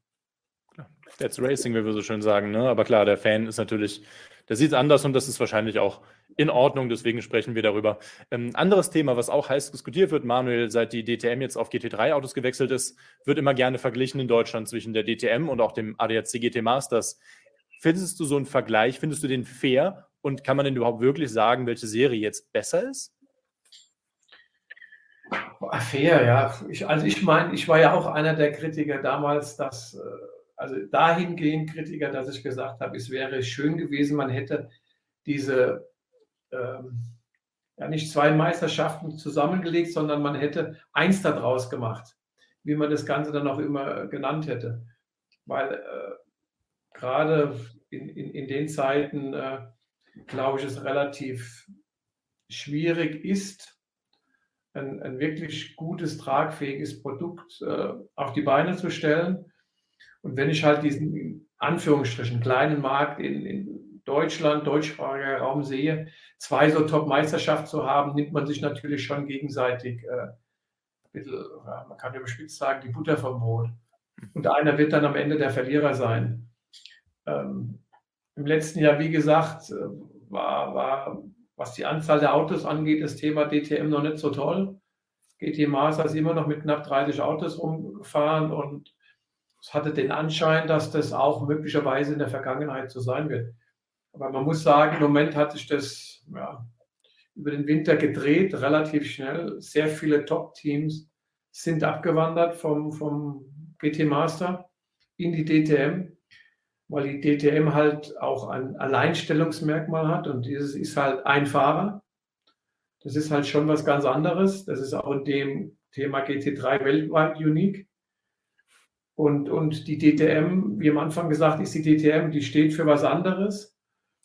Und äh, man muss sagen, ja, der Stärkere am Ende, das hat ja auch immer das Argument vom Gerhard sein, wird sich durchsetzen und demnach sieht es wohl da aus, dass auch da die DTM dann wieder jetzt wohl ab dem zweiten Jahr äh, ganz klar die Nummer eins sein wird. Ja, wir reden viel über die Fans, äh, Manuel. Da kann man ja durchaus feststellen, dass auch da polarisiert wird. Aber eins ist klar, als jetzt, das ist ein gutes Beispiel, als jetzt bekannt wurde, dass du in die DTM äh, zurückkommst, da waren viele DTM-Fans begeistert. Und deshalb die Frage, warum strahlen die Haudegen, zu denen ich dich natürlich auch zähle, ähm, solch eine Faszination aus? Auch vor allen Dingen bei den Fans. Das hört man ja immer wieder. Ja, aber da müssen wir, glaube ich, nur auf, auf gewisse Dinge schauen, die uns heute aufregen. Track Limits. Ich fahre heute über eine weiße Linie und kriege eine Strafe. Oder ich, ich fahre jemand hinten drauf und werde bestraft. Das gab es zu, zu, zu meiner, zu unserer Zeit gar nicht. Da mussten die Dinge untereinander auf der Strecke geregelt werden. Das gab es alles gar nicht. Wenn ich einen Fehler gemacht habe, dann war ich im Kies oder in der Wand. Wir hatten ja auch noch ein bisschen andere Rennstrecken, die, die sage ich mal, ja, wenn ich das Helsinki Stadt nenne, Singen Stadt als Beispiel, da hast du einen Fehler gemacht, dann hat es, hat es wehgetan. Auch wir sind noch Spar gefahren als Beispiel zu einer anderen Zeit. Da gab es diese riesen Auslaufzonen nicht. Plus halt, äh, das ist das, was ich immer anführe, wir sind überreglementiert. Warum? Ja, kann ich es nicht so machen, dass die Jungs es auf der Strecke austragen. Weniger ist mehr. Klarere, einfachere, schwarz-weiß. Das war zu unserer Zeit so. Und äh, es wurde härter gefahren. Es gab, ja, es wurde auch mehr polarisiert glaube ich. Und natürlich, äh, es gab eine viel größere Dichte an, an siegfähigen Leuten. Ne? Die, die letzten Jahre der DTM waren ja geprägt von den Herstellern. Im besten Fall hat man da drei Hersteller gehabt. Und dann gab es überspitzt gesagt von jedem zwei, die in die Meisterschaft gefahren sind. Und irgendwann hat man dann sogar noch eine Stallorder, schon relativ, also Stallorder in Anführungsstrichen, relativ früh eingesetzt, dass wenn halt derjenige, der in die Meisterschaft fährt, bitte mehr oder weniger durchgewunken wird. Das gab es zu meiner Zeit. Ich bin die Meisterschaft gefahren im Norrisring. Ich hatte 50 Kilo im Auto und wurde Fünfter. Und aber vor mir waren vier Markenkollegen. Das wäre ja heute unvorstellbar, dann, dann wirst du durchgewunken. Ich bin 2000 äh, im letzten Rennen in Hockenheim sind wir um die Markenmeisterschaft gefahren, was ein Riesenerfolg für uns, für Opel gewesen wäre gegen Mercedes. Was passiert? Ich bin eins, ich bin zwei, mein Markenkollege schießt mich ab. Ja, das muss man sich den Namen nennen. Ja, na, der Uwe, ja, nein, das muss man sich heute mal vorstellen, was da los gewesen wäre. Also es war schon noch mehr, ja, mehr dieses, mehr Sport, mehr das pure Racing und, und äh, das sollten wir uns, glaube ich, alle auch ein bisschen hinterfragen. Das ist das, was die Fans sehen wollen. Wir leben von den Fans und, und wir sollten ein bisschen mehr in die Richtung gehen. Wir sind auch auf der Nordschleife gefahren. Was spricht denn gegen die Nordschleife DTM. Wir fahren, das ist ja irre, beim 24-Stunden-Rennen mit GT3s, okay, ein bisschen eingebremst, aber da fahren 30 GT3s durch den Verkehr durch, wie die, wie die heiße Mette durchs Butter und sagen, ne, da ist alles okay. Aber wenn dann nur 25 Profis auf der Nordschleife fahren, dann sagen wir, nee, das ist zu gefährlich. Also da müssen wir sagen, das ist teilweise, glaube ich, Quark und es wäre zum Beispiel ein, wieder eins so eine Nummer, wo die Fans, glaube ich, äh, Hurra schreien würden, wo wir ganz schnell 100.000 Leute an der Nordschleife hätten. Ja, absolut. Also hu, den Aufruf geben wir direkt mal gern an Gerhard Berger weiter. Ja. Äh, bitte wieder DTM auf die Nordschleife. Arno, da muss ich mal kurz fragen, du grinst so, wenn der Manuel sagt, äh, Helsinki, Hell damals oder Nordschleife. Ich kenne das ja alles nur von YouTube. Du warst ja oftmals eben auch live dabei als Reporter, bist ja schon seit 84 dabei. Kannst du mal ganz kurz so für uns so diese Stimmung wiedergeben? Wie war das für dich damals mit diesen Helden, diese Tourenwagen? Ja, Helden einfach, diese, diesen Namen, den hat man ja lange nicht mehr gehört. Beschreib doch mal ganz kurz, das interessiert die Leute ja auch. Ja, Manuel wird es am allerbesten wissen. Ich erinnere mich natürlich an die Zeit der neuen DTM ab 2000 und da war ja Opel ein Riesenthema. Äh, ein Riesenthema. Äh, ich, äh, Tausende von Fahnen schwenkenden Opel-Fans, das kann man sich ja eigentlich heute nur oder kennt man eigentlich nur aus dem Fußball. Und äh, das war also wirklich, da war die Begeisterung da. Da waren äh, äh, Trompeten, die, äh, die eine Rolle spielten. Wie gesagt, die vielen Fahnen. Es war eine richtige Be Begeisterung. Und diese Begeisterung aus dieser Neuzeit der DTM ab 2000, die gab es, glaube ich, dann später nicht mehr. Das war eine große Rolle. das hat eine große Rolle gespielt und ich kann mich äh, erinnern, wir haben Rekordzahlen von über 150.000 Zuschauern für das ganze Wochenende gehabt, sowohl am Norrisring als auch in Hockenheim. Das sind ja Zahlen, die, die glaubt ja heute gar keiner mehr. Ja, auch, auch Aber man muss natürlich sagen, man muss natürlich fairerweise sagen, das kann es auch heute nicht mehr geben. Warum? Weil die Hersteller, die damals, der Manuel wird es wissen, äh, die haben halt durch ihre Marketingabteilungen einen unglaublich großen Einfluss genommen und da wurden natürlich auch teilweise Tickets verschenkt oder zu günstigen Preisen angeboten, bundesweit. Und dadurch sind dann letztendlich auch solche Zuschauerzahlen äh, zustande gekommen. Und das Fernsehen, die öffentlich-rechtlichen, haben natürlich auch ihren Teil dazu beigetragen. Ja, aber auch wenn man mal schaut, die, die, die, die Qualität der Fahrer, man hatte da ganz junge Burschen dabei, dann nehme ich jetzt nochmal einen Wurz, einen Frank Kitty, einen Magnussen, einen Physikeller, die sind alle später vom 1 gefahren, einen Marco Allen, einen Michele Alboretto, einen Nicola Larini, also aus allen möglichen, äh, sage ich mal, Top-Motorsportlern, äh, auch, ein, auch ein zweitmaliger Formel 1-Weltmeister, der Mika ist, ist DTM gefahren. Das waren dann halt auch schon nochmal anderes Kaliber von, von Fahrern. Und, und diese Mischung, glaube ich, da kommt man langsam wieder hin, wenn wir es den Liam Lawson ansehen, gerade die, die Red Bull-Geschichte, die Jungs, die dann vielleicht da nochmal auch schon vorbereitet werden mit einer Kombination mit Formel 3, mit Formel 2, mit einem Hersteller in Anführungsstrichen in der Meisterschaft auf Top-Niveau zu fahren. Plus halt dann die Jungs, jetzt, äh, da können wir den René, glaube ich, nehmen als dreimaligen Meister, der dann auch erstmal wieder die Ellenbogen ausfahren muss. Und diese Mischung, glaube ich, macht junge, gestandene, äh, große Namen dazu, große Markenvielfalt, 26, 28 Autos und dann geht die Post ab. Dann würde ich sagen, Manuel, stelle ich noch zum Abschluss eine Frage, die natürlich auch uns interessiert. Du wohnst gar nicht so weit entfernt von Gerhard Berger. Hast du dich schon mal mit ihm ausgesprochen? Hast du es noch vor? Und was würdest du ihm sagen? Welchen, welches Verbesserungspotenzial hat die DTM noch? Wie sieht es aus? Also ausgesprochen, ich weiß nicht, ob wir was zum Auszusprechen haben, aber wie du sagst, wir sind weit voneinander entfernt. Ähm, also ich glaube, es ist sehr viel richtig gemacht worden. Das ist, ist für mich Detailarbeit. Äh, angesprochen, die richtigen Leute sind an Bord. Es sind die richtigen Hersteller da. Es werden weit über 20 Autos sein. Also im Moment, äh, glaube ich, tut, tut man sich schwer, grundsätzlich zu sagen, das oder jenes ist falsch. Ich glaube, das ist jetzt viel Detailarbeit, so wie bei den Teams, bei jedem Fahrer, um sich vorzubereiten auf die Saison. So hat, glaube ich, auch äh, die ITR der Gerhard äh, noch einige Dinge auf dem Zettel stehen, aber grundsätzlich muss man sagen, es ist angerichtet und wir können uns, glaube ich, alle freuen auf, auf das, was da auf uns zukommt. Dann würde ich sagen, packen wir heimlich ein, zwei Opel-Fahnen ein, begrüßen Manuel Reuter dann 22 wieder im DTM-Fahrerlager und danken dir natürlich für das Gespräch und deine Zeit. Gerne. Danke, Danke Manuel. Ja. Danke, Manuel.